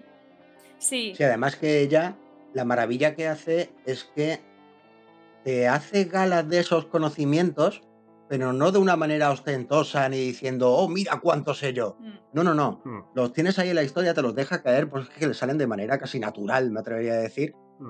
Y, y es que se nota que sí, sí, sí, sí. O sea, su conocimiento literario es bestial. Y te lo deja ver en cada obra con ese toque, ligero toque canalla que tiene. Que es que no es o está diciendo, mira cuánto sé yo, ignorante lector. No, eso no, no te lo vas a encontrar en una novela de, de Soublon. No, no, eh, claro, eh, apela por lo que veo a la cultura popular, a las cosas que sabemos todos, que nos suenan a todos de... Mm. Pero al mismo tiempo hay que tener todo ese... Ay, mierda, es que me viene la palabra background y que queda sí, muy todo ese bagaje, todo ese bagaje. Eso, joder. vale. y habla desde ahí, pero para todo el mundo, ¿no? Sí, efectivamente. Pues hace mucha falta la sátira, además. Que no tenemos. Somos como demasiado realistas, naturalistas. Nuestra tradición es muy. Sí. Nos falta un poquito de reírnos de nosotros mismos. Totalmente pero no en plan bufón. No, no, exacto. sino inteligente, sí. Sí, y esto ella lo hace a la perfección. Así que es, altamente recomendable, sí. Bueno, pues buenas noches a todos. Em, yo voy a hablar de los relatos de John Cheever. Eh, mi elección es un poco eh, distinta. Para hacer contraste con las otras, eh, hago como un homenaje a todos esos lectores de los que ha hablado Chris al principio del programa, que vivirán un verano raro, en que bien por las circunstancias de la pandemia, mm, bien por sus consecuencias en la vida económica, no podrán ir de vacaciones a ningún sitio. Eh, lo digo porque los cuentos de Chiver en su edición española forman un par de volúmenes de cuentos muy pesados que no irían bien en una maleta, eh, ni para llevárselos a la piscina, a la playa, bueno, es un, sería una pesadez, pero que sin embargo sí evocan maravillosamente el verano, en España estos cuentos fueron editados en dos volúmenes por MC en 2006 y abarcan en orden cronológico historias que fueron publicadas a lo largo de 30 años, entre 1946 y 1978. Muchas de ellas primero en la prestigiosa revista The New Yorker, donde Chiver compartió lectores y editores con Salinger, Roald Dahl, Salter y tantos otros para mí fue un descubrimiento absoluto y tardío, porque ya tenía casi 30 años cuando este clásico del siglo XX, del que ni siquiera había oído hablar, me voló por completo la cabeza. Es de esos escritores tímidos que no cultivaron una imagen para la posteridad y que requieren fieles reediciones para no quedar sepultados por las novedades y por escritores con más impacto, con un tema político o social muy concreto que cada cierto tiempo pueda ser enarbolado.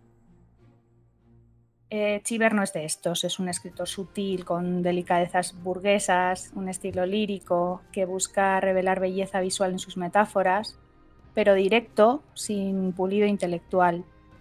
Se ganó a escritores muy críticos con sus contemporáneos, por ejemplo a Nabokov, que era muy borde y odiaba todo lo que se hacía en su época en Estados Unidos, incluidos Faulkner, Arthur Miller, Steinbeck.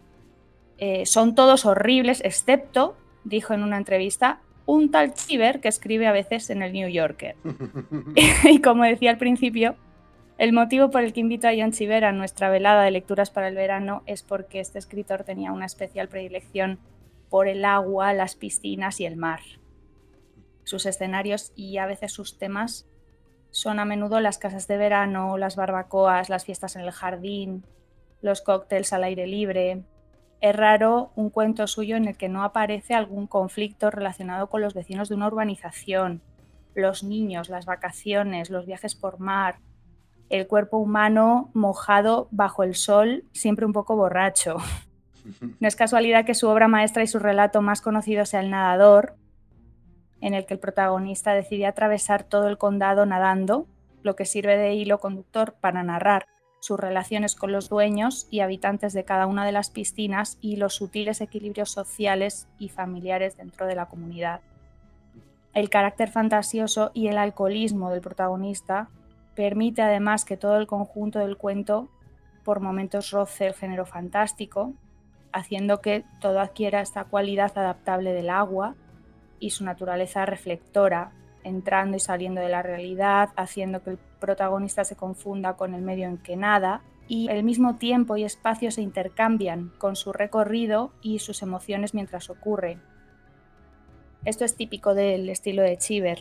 El protagonista y su entorno a menudo se funden de una forma en que casi constituyen un doble el uno del otro, y a partir de cierto momento el escenario, paisaje, o el grupo donde ocurren las cosas, actúa como individuo, como un personaje más, y el individuo como su escenario. Em, se decía a menudo de Chiver que utilizaba este estilo para criticar el mundo en que vivía, este mundo suburbano, supuestamente feliz, un poco Mad Men. Pero yo creo que una cosa muy interesante que tiene él es que critica en la medida en que observa y siempre desde una admiración de los rincones de belleza que hay en esas cosas que cuenta, por sórdidas que sean. Mm. Bueno, en la colección hay 61 cuentos, de los cuales al menos 20 otorgan un lugar importante a alguno de estos temas veraniegos o acuáticos de los que he hablado antes. Em, y voy a leeros fragmentos de, mis tres favoritos, que son eh, muy conocidos. El primero, Adiós hermano mío, que fue uno de los primeros que publicó. Eh, por ejemplo, aquí, este es el que inaugura la colección de relatos. Y mm, aquí se ve cómo la historia podría ser contada con un estilo tremendista si fuese narrada atendiendo únicamente al tema o al conflicto, porque es, es bastante terrible. Pero el escritor pone el foco en todos los elementos del relato como conjunto, el mar, el amor entre los esposos, el pasado en que hubo una infancia feliz, que ya se ha perdido, el entorno natural en que están, los detalles sensuales, la luz, el color, los olores de manera que todo es el cuento y cuando ese conflicto que está como escondido entre todas estas cosas saca la cabeza, parece al mismo tiempo más terrible por estar donde está y menos porque no es lo único. Y este cuento dice, aquella mañana el mar estaba tornasolado y oscuro. Mi mujer y mi hermana nadaban, Diana y Ellen, y vi sus cabezas descubiertas, Eva no lloró en el agua oscura. Las vi dirigirse hacia la orilla y vi que se hallaban desnudas, sin rubor alguno, hermosas y llenas de gracia, y me quedé mirando a las mujeres desnudas saliendo del mar. Luego está otro de, sus relatos paradigmáticos, que es El ladrón de Sadie Hill. Sadie Hill es una urbanización imaginaria que utiliza en muchos cuentos y tiene uno de los comienzos más bonitos de, toda su producción. La forma en que se presenta el protagonista, bueno, pero eh, es como es, es, un pequeño delincuente, un pequeño criminal dentro del entorno perfecto en el que vive y aquí es muy bonito ver cómo selecciona a sus víctimas o a su próxima víctima porque no es alguien que nada, no es alguien que sabe nadar y que sabe estar en una piscina. el sábado jugué al golf y aunque el partido terminó tarde, quise darme un baño en la piscina del club antes de volver a casa. En la piscina no había nadie aparte de Tom Maitland.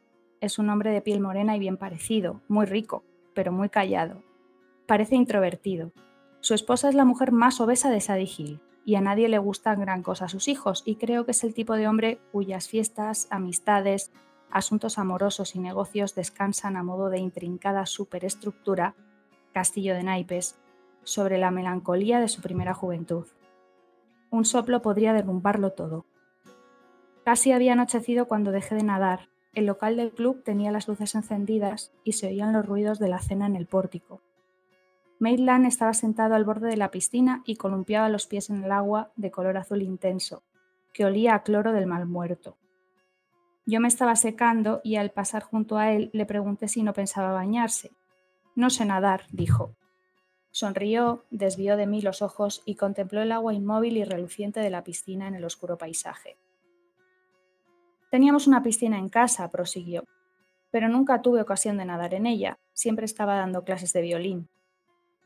Y he aquí que aquel hombre de 45 años, millonario como mínimo, ni siquiera era capaz de flotar, y no creo que tuviese tampoco muchas oportunidades de hablar con tanta franqueza como acababa de hacerlo. Mientras me vestía, se asentó en mi cerebro la idea, sin que yo la alentase, de que los Maitland serían mis próximas víctimas. Y como no, eh, el nadador que es lo más conocido de Chiver, porque se hizo una película además en 1969, creo, eh, con Mark Lancaster. y tiene, bueno, tiene pasajes preciosos. Os leo uno bastante largo para terminar, en el que hay varios homenajes al verano, a las piscinas y a las tormentas. Em, después de atravesar la piscina a nado, Ned se sirvió ginebra en un vaso. Era la cuarta o la quinta copa, y había nadado aproximadamente la mitad del curso del río Lucinda. Se sentía cansado, limpio y en ese momento satisfecho de encontrarse solo, satisfecho con el mundo en general. Iba a haber una tormenta. La masa de nubes, aquella ciudad, se había elevado y oscurecido, y mientras descansaba allí un momento, oyó otra vez el retumbar de un trueno. La avioneta roja seguía dando vueltas y a casi le parecía oír la risa placentera del piloto flotando en el aire de la tarde.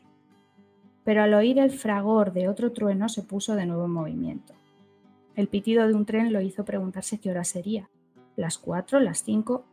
Se imaginó la estación local, donde en ese momento un camarero, con el smoking oculto bajo un impermeable, un enano con un ramo de flores envuelto en papel de periódico y una mujer que había llorado esperarían el tren de cercanías. Estaba oscureciendo de pronto. Era el instante en que los pájaros más estúpidos parecían transformar su canto en un anuncio, preciso y bien informado, de la proximidad de la tormenta. Se produjo entonces un agradable ruido de agua cayendo desde la copa de un roble, como si alguien hubiera abierto una espita. Después, el ruido como de fuente se extendió a las copas de todos los árboles altos. ¿Por qué le gustaban las tormentas? ¿Por qué se animaba tanto cuando las puertas se abrían con violencia y el viento que arrastraba gotas de lluvia trepaba en pellones por las escaleras?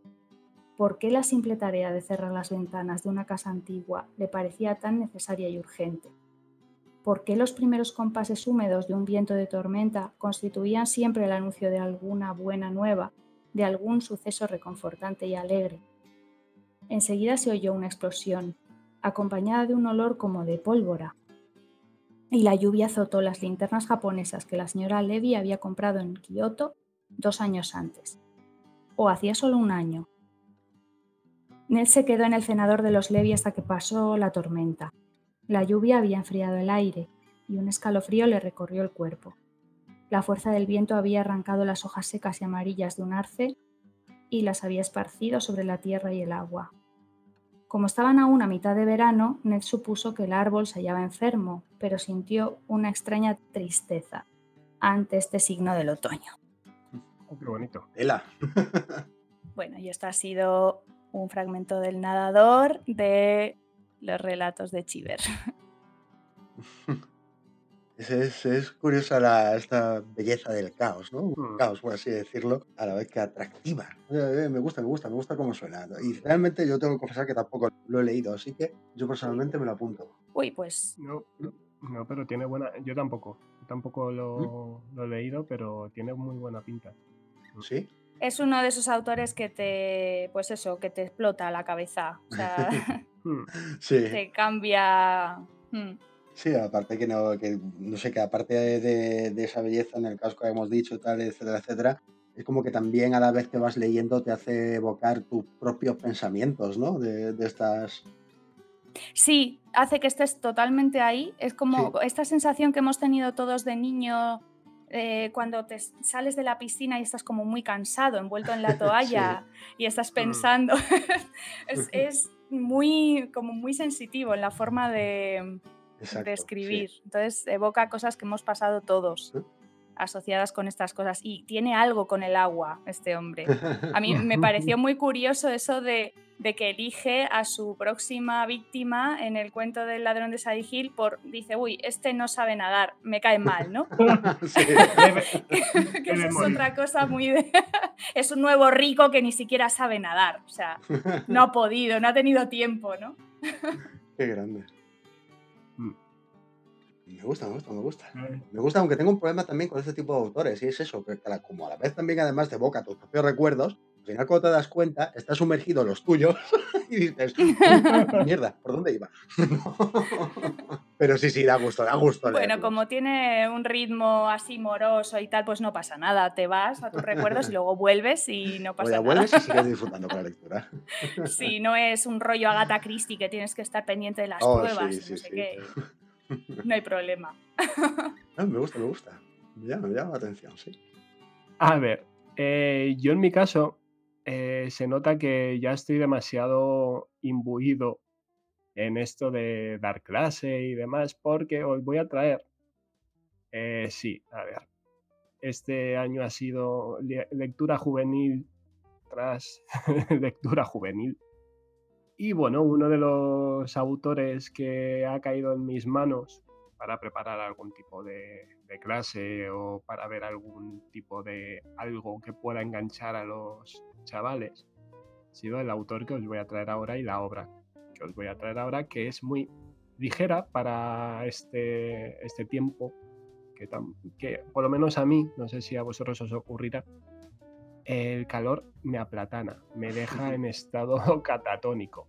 Entonces, este tipo de literatura juvenil, aunque ya estemos, aunque ya seamos talluditos, no viene nunca mal volver a, a ella porque podemos aprender cosas y la literatura, y a ver, hay que darle un, un lugar a la literatura juvenil entre los adultos, que no, no pasa nada por decir que leemos literatura juvenil.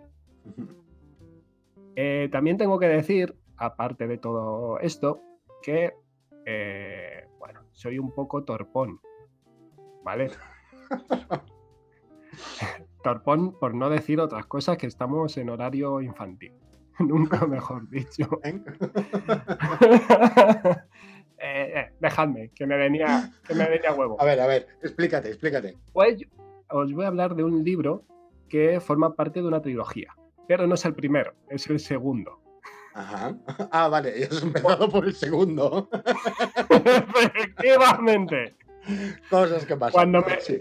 Cuando me di cuenta de, de que había referencias a, joder, y es total, voy a la portada y digo, y veo, eh, dos, trilogía.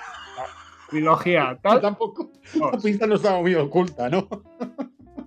No, no estaba muy oculta, pero oye, a ver, yo me fui a lo que A me ver, interesa, la, Sí, sí. la portada como que no. Bueno. En fin, por eso, amigos míos, eh, aviso, leer e informaros de lo que vais a leer en la portada, porque si no os va a ocurrir lo que me ocurrió a mí. Salvo este error, eh, a ver, eh, este, las trilogías, aunque puedan tener conexiones, en esta no, entre el primer libro y el segundo, son casos, digamos, independientes. Aunque eh, se pueda- podamos encontrar en este segundo libro alguna referencia a la primera, y por lo tanto nos auto-spoileamos, ¿vale? No pasa nada. ¿Vale? Y sobre todo si tenéis la memoria de pez que tengo yo, que me leeré el primero y no me acordaré de que El segundo. Así que no hay ningún problema. ¿Vale? Mm, Del, que, del libro que os voy a hablar eh, se titula El puzzle de cristal y es de un autor de bastante conocido de literatura juvenil que escribe bajo el seudónimo Blue Jeans, pero en realidad se llama Francisco de Paula Fernández González. ¿Vale? que supongo que, bueno, a ti, Dani, te, te tiene que sonar Sí, porque fuimos a una charla suya hace unos cuantos años. pero- sí, sí, no, y aparte las colas enormes que me lleva en la Feria del Libro de Madrid. También. Son gigantescas. También. ¡Qué envidia! Envidia, sí, totalmente. o sí, o incluso alguna vez me lo he encontrado por ahí en, por Callao, por el Starbucks y demás. que suele pasarse por ahí. Entonces, a ver, que también eh, lo que digo, esta literatura, pues, por lo menos para mentes cansadas como la mía, viene, muy bien para, para, bueno, desconectar de toda la, eh, la sabiduría, vida y por haber que podemos captar durante el año. La sinopsis de este libro dice así. Tras la explosión en la estación de metro, Julia no es la misma. Se ha convertido en una chica insegura, a veces insolente, y a la que le cuesta encontrar motivación para disfrutar de la vida como lo hacía antes. También las cosas han cambiado para Emilio. el joven de pelo azul se encuentra repleto de dudas respecto a su futuro inmediato. Además, conoce a alguien muy especial, que le hará replantearse su situación. Vanessa, por su parte, fue la más perjudicada del grupo por la explosión del artefacto. ¿Eso le está influyendo en su relación con Ingrid? El primer martes de enero del nuevo año, Julia recibe una inquietante e inesperada llamada. Hugo Velero, uno de los compañeros de piso de Iván Pardo, le asegura que el chico del piercing en la ceja ha desaparecido. Iván le ha hablado mucho a su amiga de su inteligencia y su capacidad deductiva, por lo que le pide ayuda a Julia para encontrarlo. La joven en principio piensa que es una broma y no acepta. Pero, casualmente, su abuela Pilar, una entrañable y curiosa septuagenaria con las mismas capacidades mentales que su nieta, vive cerca del edificio en el que ahora reside el joven del que estuvo enamorada y del que nada sabe desde hace unos meses. Julia decide pasar unos días con su abuela en la ciudad para encontrarse a sí misma. Sin embargo, no será una visita tranquila, y es que la muerte aparecerá de nuevo en su vida. Vale, eh, para empezar, eh, tenemos que tener en cuenta que estamos encuadrados en la literatura juvenil, por lo que tenemos que tener el factor, dos factores importantes. Uno, eh, todo va a ser muy explosivo, todo va a ser muy exagerado. Dos, no rasquemos mucha lógica más, más allá porque podemos desmontar un poco todo el, el, libro, ¿vale? Hay que entrar en el juego, vamos. Eh, claro, hay que entrar en el juego sí, y olvidarse, ¿vale? Eh, porque si lo leemos desde una perspectiva de adulto, se nos podemos decir, pero si esto no, pero no, pues mira, tiramos millas que aquí hemos venido, aquí hemos venido a jugar, Marian. ¿Vale?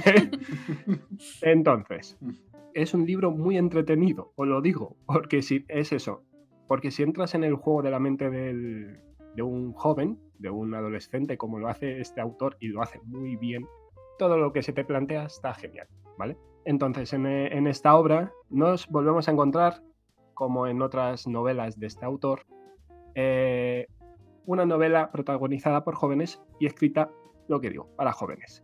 Eh, pero que bien puede y debe ser leída por lectores adultos. La trama principal va a estar entrelazada con varias tramas secundarias, protagonizadas por los amigos de Julia, ¿vale? Eh, Emilio, con sus dudas, como he dicho antes, de una ruptura y una posible, eh, una posible nueva amistad que pueda llegar a más.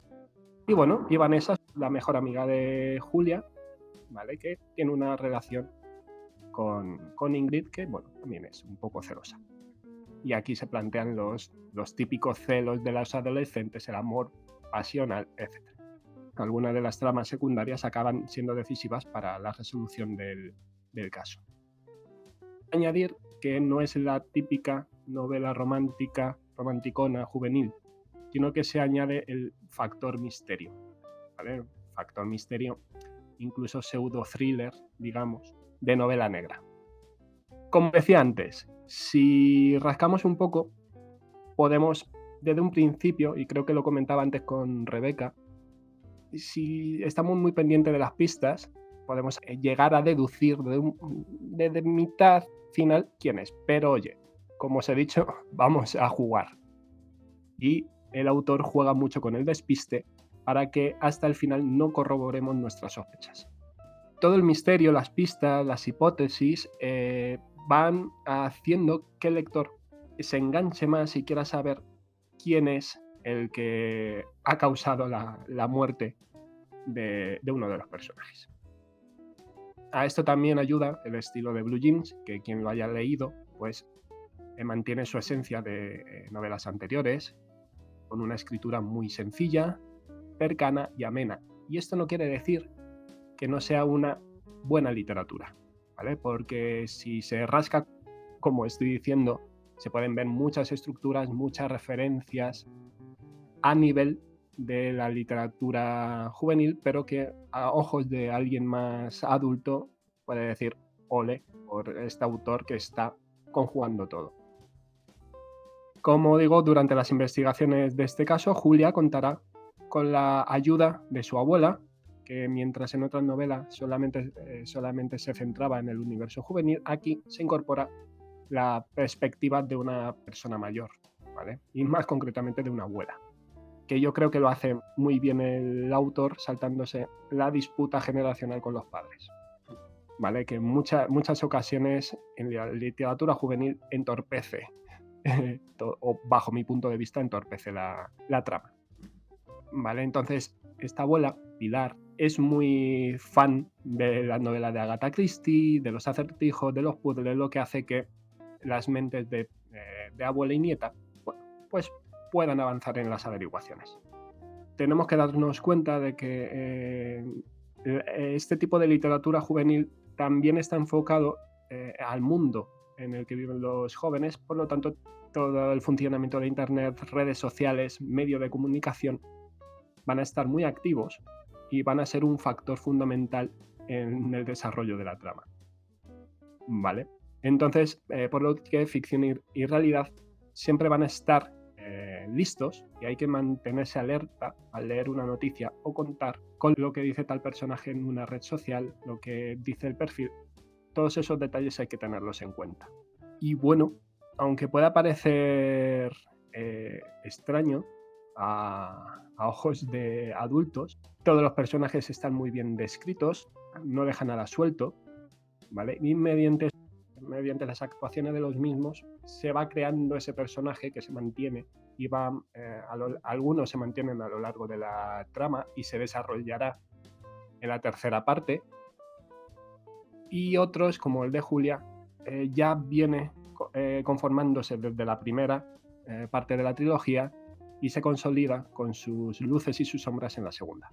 Sobre el escritor, bueno, pues como digo, eh, Blue Jeans es el seudónimo de Francisco de Paula Fernández González y como dice en su página, en su página web, inició estudio de Derecho, aunque, bueno, se trasladó a Madrid para estudiar periodismo. También inició la carrera de filología alemana, pero bueno, no era su camino y lo dejó. Colaboró con algunos medios especialmente deportivos, eh, pero también sin éxito durante algunos años. Eh, también entrenó equipos de fútbol, sala de niños en Palestra, eh, en Palestra Atenea. Su carrera de escritor comenzó en su blog, donde publicó por capítulos su primera novela, Canciones para Paula, que le permitió firmar contrato con la editorial Everest para publicarla en 2009. Después del éxito de esta trilogía, el autor pasó a Editorial Planeta, donde ha, sacado, eh, ha, publicado su serie El Club de los Incomprendidos. En diciembre de 2014 se estrenó en España la primera película del mismo nombre, ¿vale? Y también tenemos otros, eh, eh, otras series como Algo tan sencillo de 2015, de 2015 a 2016-2017, tituladas Tan sencillo como tuitear, algo tan sencillo como darte un beso, algo tan sencillo como estar contigo daos cuenta que este, este tipo de nombres tienen que llamar mucho la atención para los, los, los chavales. Y bueno, y la última serie, La chica invisible, donde se enmarca la obra que os he hablado, de la que os he hablado, el puzzle de cristal de Blue Jeans. ¿Y tú que has tenido la experiencia tanto de leerlo como adulto, como de ver la reacción de los chavales? Mm. ¿Podría decir entonces que, que sí, que, que, él sabe conectar con los chavales y que los chavales se sienten identificados con lo que escribe? Sí. Increíble. O sea, yo no sabría, yo te lo juro. No, no, es muy difícil. Sí, sí, es que, vamos. Es eso, porque está muy cercano al mundo. Ajá. Que a nosotros nos va a parecer muy exagerado. Me lo imagino. pero muy exagerado. Joder, como que no fuéramos dramáticos cuando éramos jóvenes. claro. Entonces, eh, porque, a ver, leyendo, leyendo esta, cual, sobre todo leyendo esta novela, hay algunas cosas que es como, si te pones a pensar mucho, es como, pero esto no puede ser porque si no ocurría, ocurriría esto. Sobre todo cuando se mete en la mecánica del caso, de la investigación y tal, es como, no por, si nos ponemos en modo novela eh, policíaca, sí. se puede tambalear un poco, ¿vale? Pero si nos olvidamos de esto, funciona, porque es una novela para jóvenes, es una literatura juvenil que eso no le importa. Que, de que la protagonista va a conseguir eh, resolver el problema, sí, lo va a hacer. ¿Cómo? Porque es, inteligente, porque sabe deducir una serie de, de asuntos, sabe conectar pistas. Eso es lo importante. No el. No sé si me explico. No el contexto de es que esto va a fallar eh, en una novela. Sino los caracteres. Eso es. Mm. Mm. Pero sí, se, eh, se conecta bastante bien. Y además, como el, lex- el- es, es muy, sencilla, muy sencilla de leer, engancha, Sí, sí, sí. tal, pues a los chavales están encantados. ¿De ¿Qué edades tienen los, los personajes? Si son universitarios o son de instituto. De instituto. De instituto. instituto, de instituto, primeros años de Mm. universidad. Ah, vale, sí. Es que además esas edades enganchan también a jóvenes un poco más pequeños. Claro. O sea, Claro. Incluso lectores de 10, 11 años que son lectores precoces, Sí. porque, bueno, eh, tienen como la sensación de que es en esa edad cuando empiezan a pasarte cosas, ¿no? sí. Entonces, entran muy bien. Claro, es un mundo desconocido para ellos y, o sea, por ejemplo, un lector de 12, 13 años, los, eh, la, eh, o sea, la gente de los últimos años de instituto es como otro mundo Sí, y es guau, qué entran mayores, muy claro. sí, se lo creen todo. Es que incluso los más malotes de, de clase, de esto, de, de estar leyendo un fragmentito y, y- y parar, porque claro, mi intención era que le- se, leyera el capítulo, se leyeran el capítulo ellos. No, pero continúa. Digo, eh, no, pero es que, que- digo, a ver, te lo lees tú. ¿Sabes? Que incluso a los que, bueno, eh, los pasotas, los que no quieren, o, o los que hacen ver que no quieren, que luego, bajo mi perspectiva, son los más inteligentes, Al final ac- acaba colando. claro, Bien, bien. ¿sabes? ¿Sabéis? Entonces, Bueno, mira, además también como detalle, ya no solo porque te sirva, porque te resulte una lectura entretenida, si quieres saber además eh, en qué mundo, por así decirlo, puede estar incluso un hijo que puedas tener que se vaya acercando a esa edad, pues oye, es una buena lectura Claro. también. claro, claro. No, yo por lo que veo, además hay cosas que son de, de verdadero conocimiento de esa edad. Por ejemplo, Claro. lo de los abuelos es muy. Mm, Me ha gustado mucho esa reflexión que has hecho porque hay muchos eh, adolescentes que tienen problemas con sus padres y sin Sí. embargo ponen a sus abuelos como. Mm. Es como su contacto con el pasado es más fácil a través de los abuelos Sí, que con los propios Mm. padres. que de los padres porque hay una serie de conflictos ahí que siempre están estorbando. Ajá. Sí, Eso sí, trabajando. Ya os digo que en este, en este tipo de novelas los padres desaparecen, están, pero Hmm. desaparecen. Y a nosotros nos puede crear el- la cosa de, pero si está ocurriendo esto, ¿por qué los padres no están?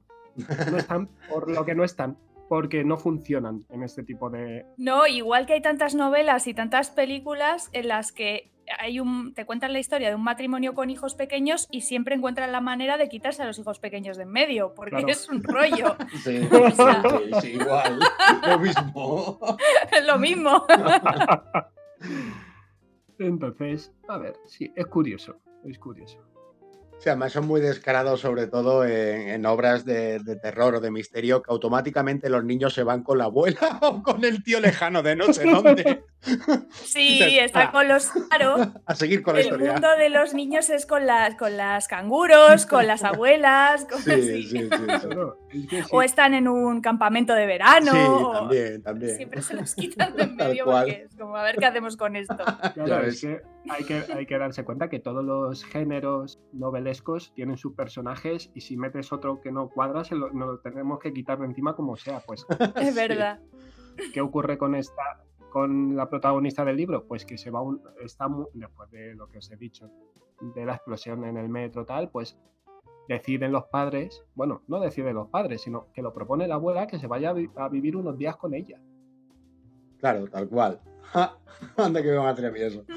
Entonces, es eso, la abuela, la abuela da la solución para que la niña pueda salir de, de casa, salir del ambiente y por lo menos despejarse.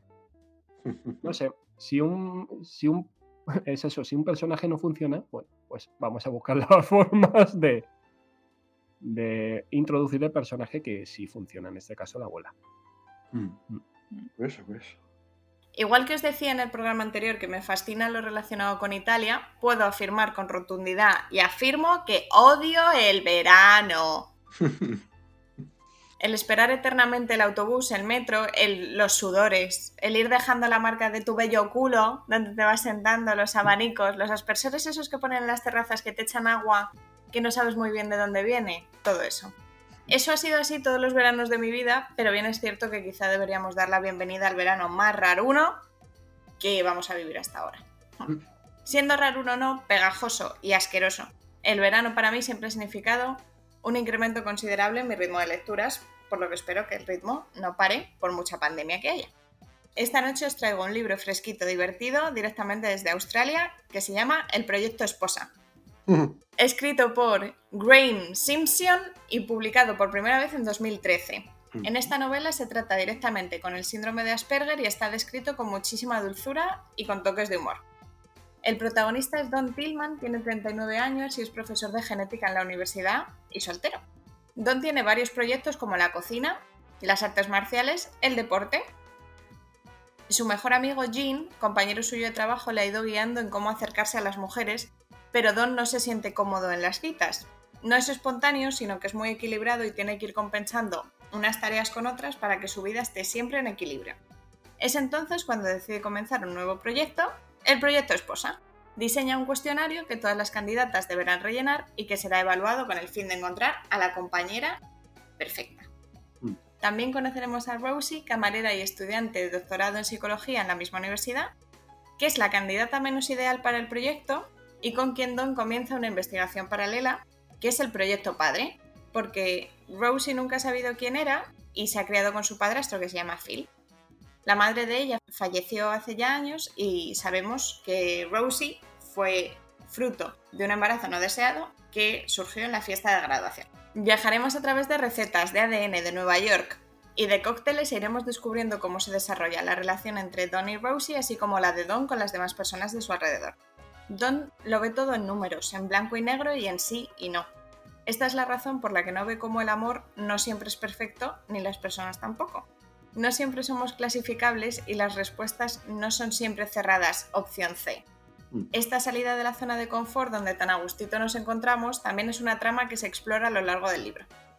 Pero no os cuento más de la trama, solo deciros que lo he leído prácticamente de un tirón y aparte de divertido y un poco absurdo, también tiene mucho de humano. Los personajes están descritos al detalle y tienen historias relacionadas con el argumento principal que están perfectamente tejidas y conectadas entre sí. El autor de la historia de Don es este autor de nombre también raruno, Graham Simpson, que es originario de Nueva Zelanda, aunque su padre era británico y él se ha criado en Australia, donde reside actualmente con su esposa. Antes de dedicarse tiempo completo a escribir, trabajaba en análisis de datos y también, por raro que parezca, en la distribución de vinos.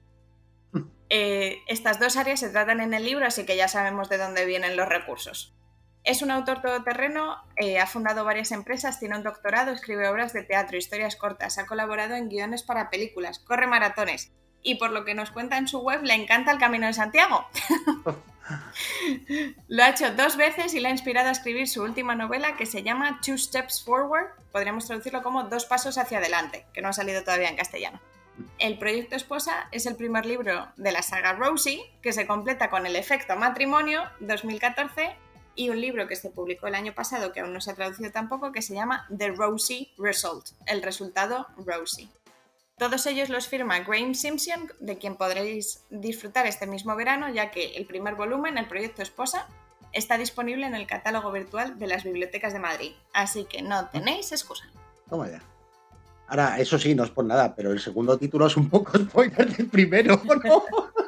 ya te digo, yo cuando lo leí, claro, porque luego buscándolo digo, hombre, es verdad que durante toda la, trama hay cosas que son más predecibles que otras y entiendes que llamándose el proyecto esposa, pero sí. También.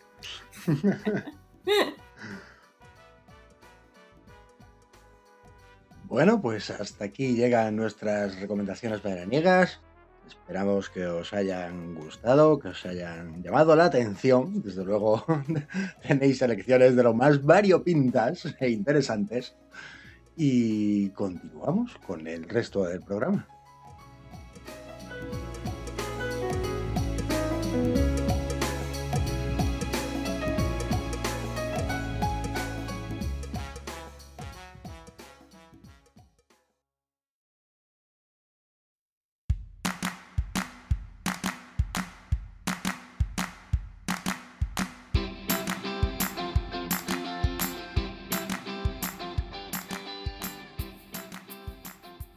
¿Sabías que, a principios del siglo XIX, la literatura romántica caló tan hondo en Centro Europa que se pusieron de moda muchas extravagancias sentimentales relacionadas con la patria, el amor y la muerte.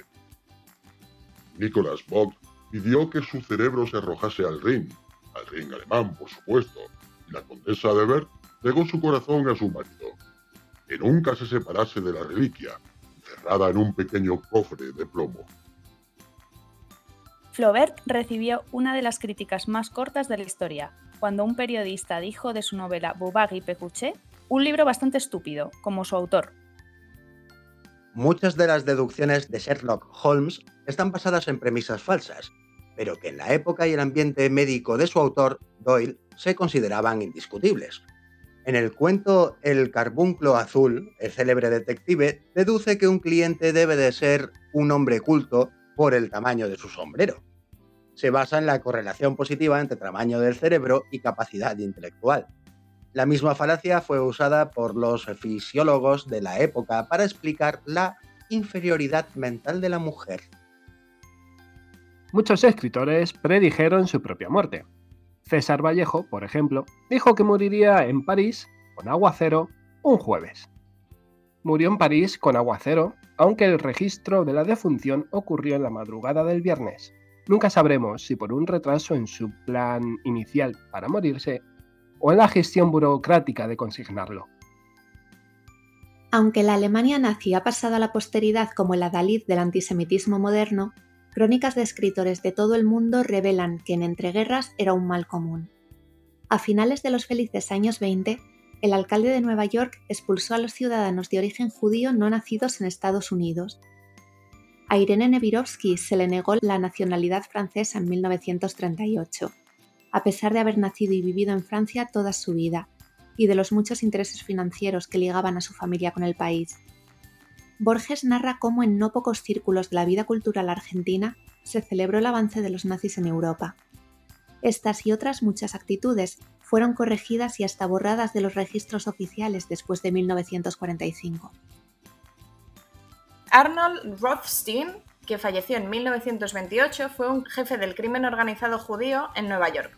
Considerado uno de los gángsters más importantes de la historia de Estados Unidos, su popularidad fue tal que inspiró a Fitzgerald para la creación del personaje Mayer Wolfstein en su famosa novela El Gran Gatsby. Se convirtió así en uno de los primeros capos del crimen en ser inmortalizado en la literatura.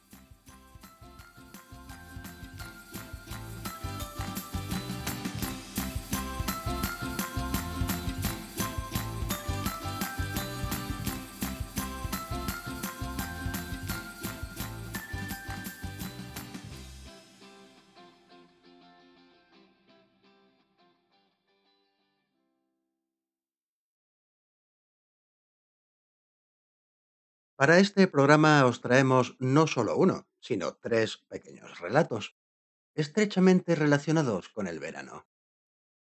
A continuación, os dejamos con ellos. El primer relato se titula Calor, verano y otras cosas. Emotivo escrito de Gonzalo Haya desde Mairena de Aljarafe, Sevilla.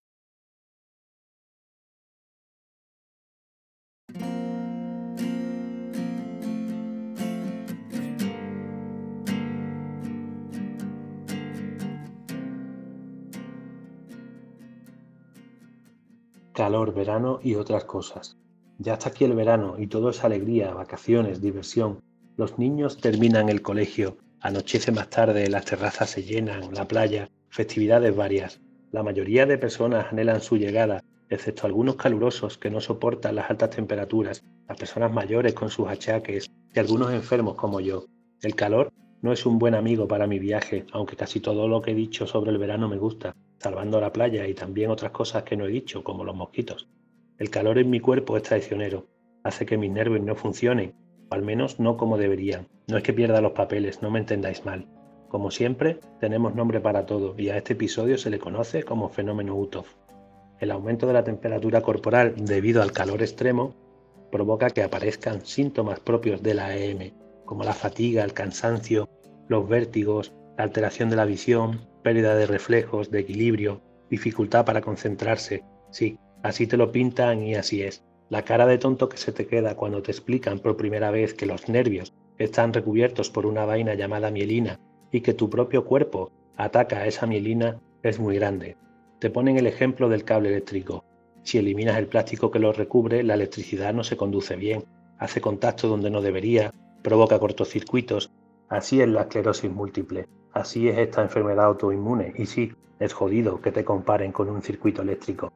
Lo peor de todo no es el calor, ni el verano, lo peor es la mala suerte del destino porque no has nacido en los Pirineos, has nacido en Sevilla, conocida como la sartén de España, donde el verano extremo llega a los 45 grados en sus mejores días y a los 31 grados en sus mejores noches, donde el verano empieza en marzo y termina en octubre, donde se puede freír un huevo sobre el capó de un coche.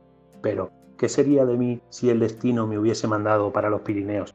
Al final lo asumes, aceptas que este es tu peaje. Amigo, este es el precio que tienes que pagar por tu vida, por vivirla tal como, donde y con quien quieres. Esta es la moneda para el barquero. Ese hormigueo que sientes en tus dedos el cansancio soporífero que te persigue por casa ya incluso antes de desayunar, o la dichosa pierna que no puedes dejar de mover hasta conciliar el sueño. Son solo pequeños contratiempos sin importancia y los llevas bien con optimismo porque sabes que lo importante es estar, al menos estar más o menos bien. De repente tienes una revelación, aunque creo que esto es universal y válido para todo el mundo. Un día de pronto eres consciente de que cada día es un regalo único, que aunque haga frío o haga calor, Tienes que darlo todo, disfrutando cada detalle, desde un simple buenos días hasta la chispa de un beso, apreciar incluso el crujir del pan tostado, o asumir que escuchar las pisadas de unos pies descalzos y pequeños por el pasillo acaba convirtiéndose en el mejor momento del día. Es verdad que algunas cosas cambian, ya no puedes salir a ciertas horas o torrarte en la toalla, pero te adaptas y buscas alternativas, como pudiera ser escribir este relato.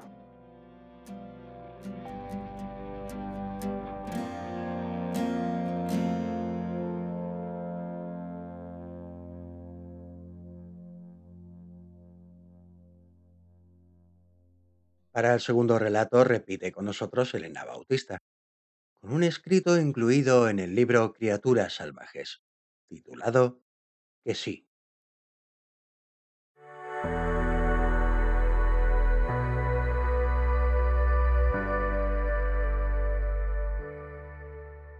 Que sí, estoy agotada, que me arden las piernas y se me secan las yemas de los dedos.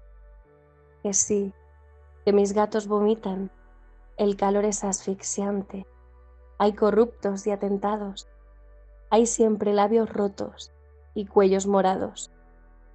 Que sí, que la vida duele, pero que también es suavita, emocionante, exultante, brillante, y que estamos vivos y aún nos queda la hora de la siesta.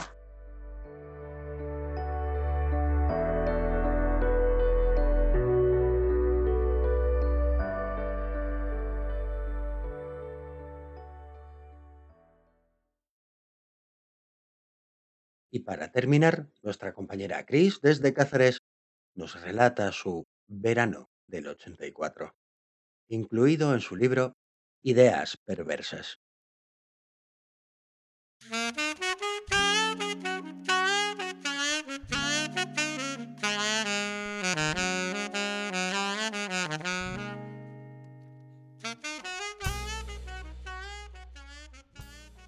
La playa de la Zurriola, la que estaba más cerca de casa, era una playa abierta al mar, con mucho oleaje, frecuentada sobre todo por surfistas. Como allí no me dejaban bañarme, solía pasar el rato haciendo esmerados castillos de arena decorados con conchas y murallas de piedra. Mi madre tomaba el sol cerca de la orilla, donde la arena estaba más lisa, y yo jugaba unos metros más atrás. Desde mi posición veía a mi madre tumbada al sol durante horas, levantando la cabeza solo de vez en cuando para vigilar que yo seguía ahí, o para darle la vuelta a la cinta de Rick Astley, o de Paul McCartney, o de Samantha Fox, o de Sila a veces, que llevaba en el Walkman. Detrás de ella, los surfistas, con la tabla atada al pie, caminaban sobre las aguas. El cielo en el norte es gris azulado, y el vaho del mar emborrona los contornos como en un sueño. Aquella mañana yo estaba enfurruñada por el absurdo bikini con volantes y gorrito a juego que me había endosado la marea estaba subiendo, pero mi madre hacía un buen rato que no levantaba la cabeza. A lo mejor se había dormido. Calculé el tiempo que más o menos quedaba hasta que la primera hora alcanzase y me senté expectante, con la brisa de cara, sorbiendo el casfruit sin prisa. Recuerdo perfectamente cómo la veía venir y no la avisé, pero no por rencor por el bikini ni por diversión. Solo miraba, tenía ganas de ver lo que pasaba, la reacción a lo inesperado, al frío. Y pasó. Fue el primer acto de mala leche que recuerdo.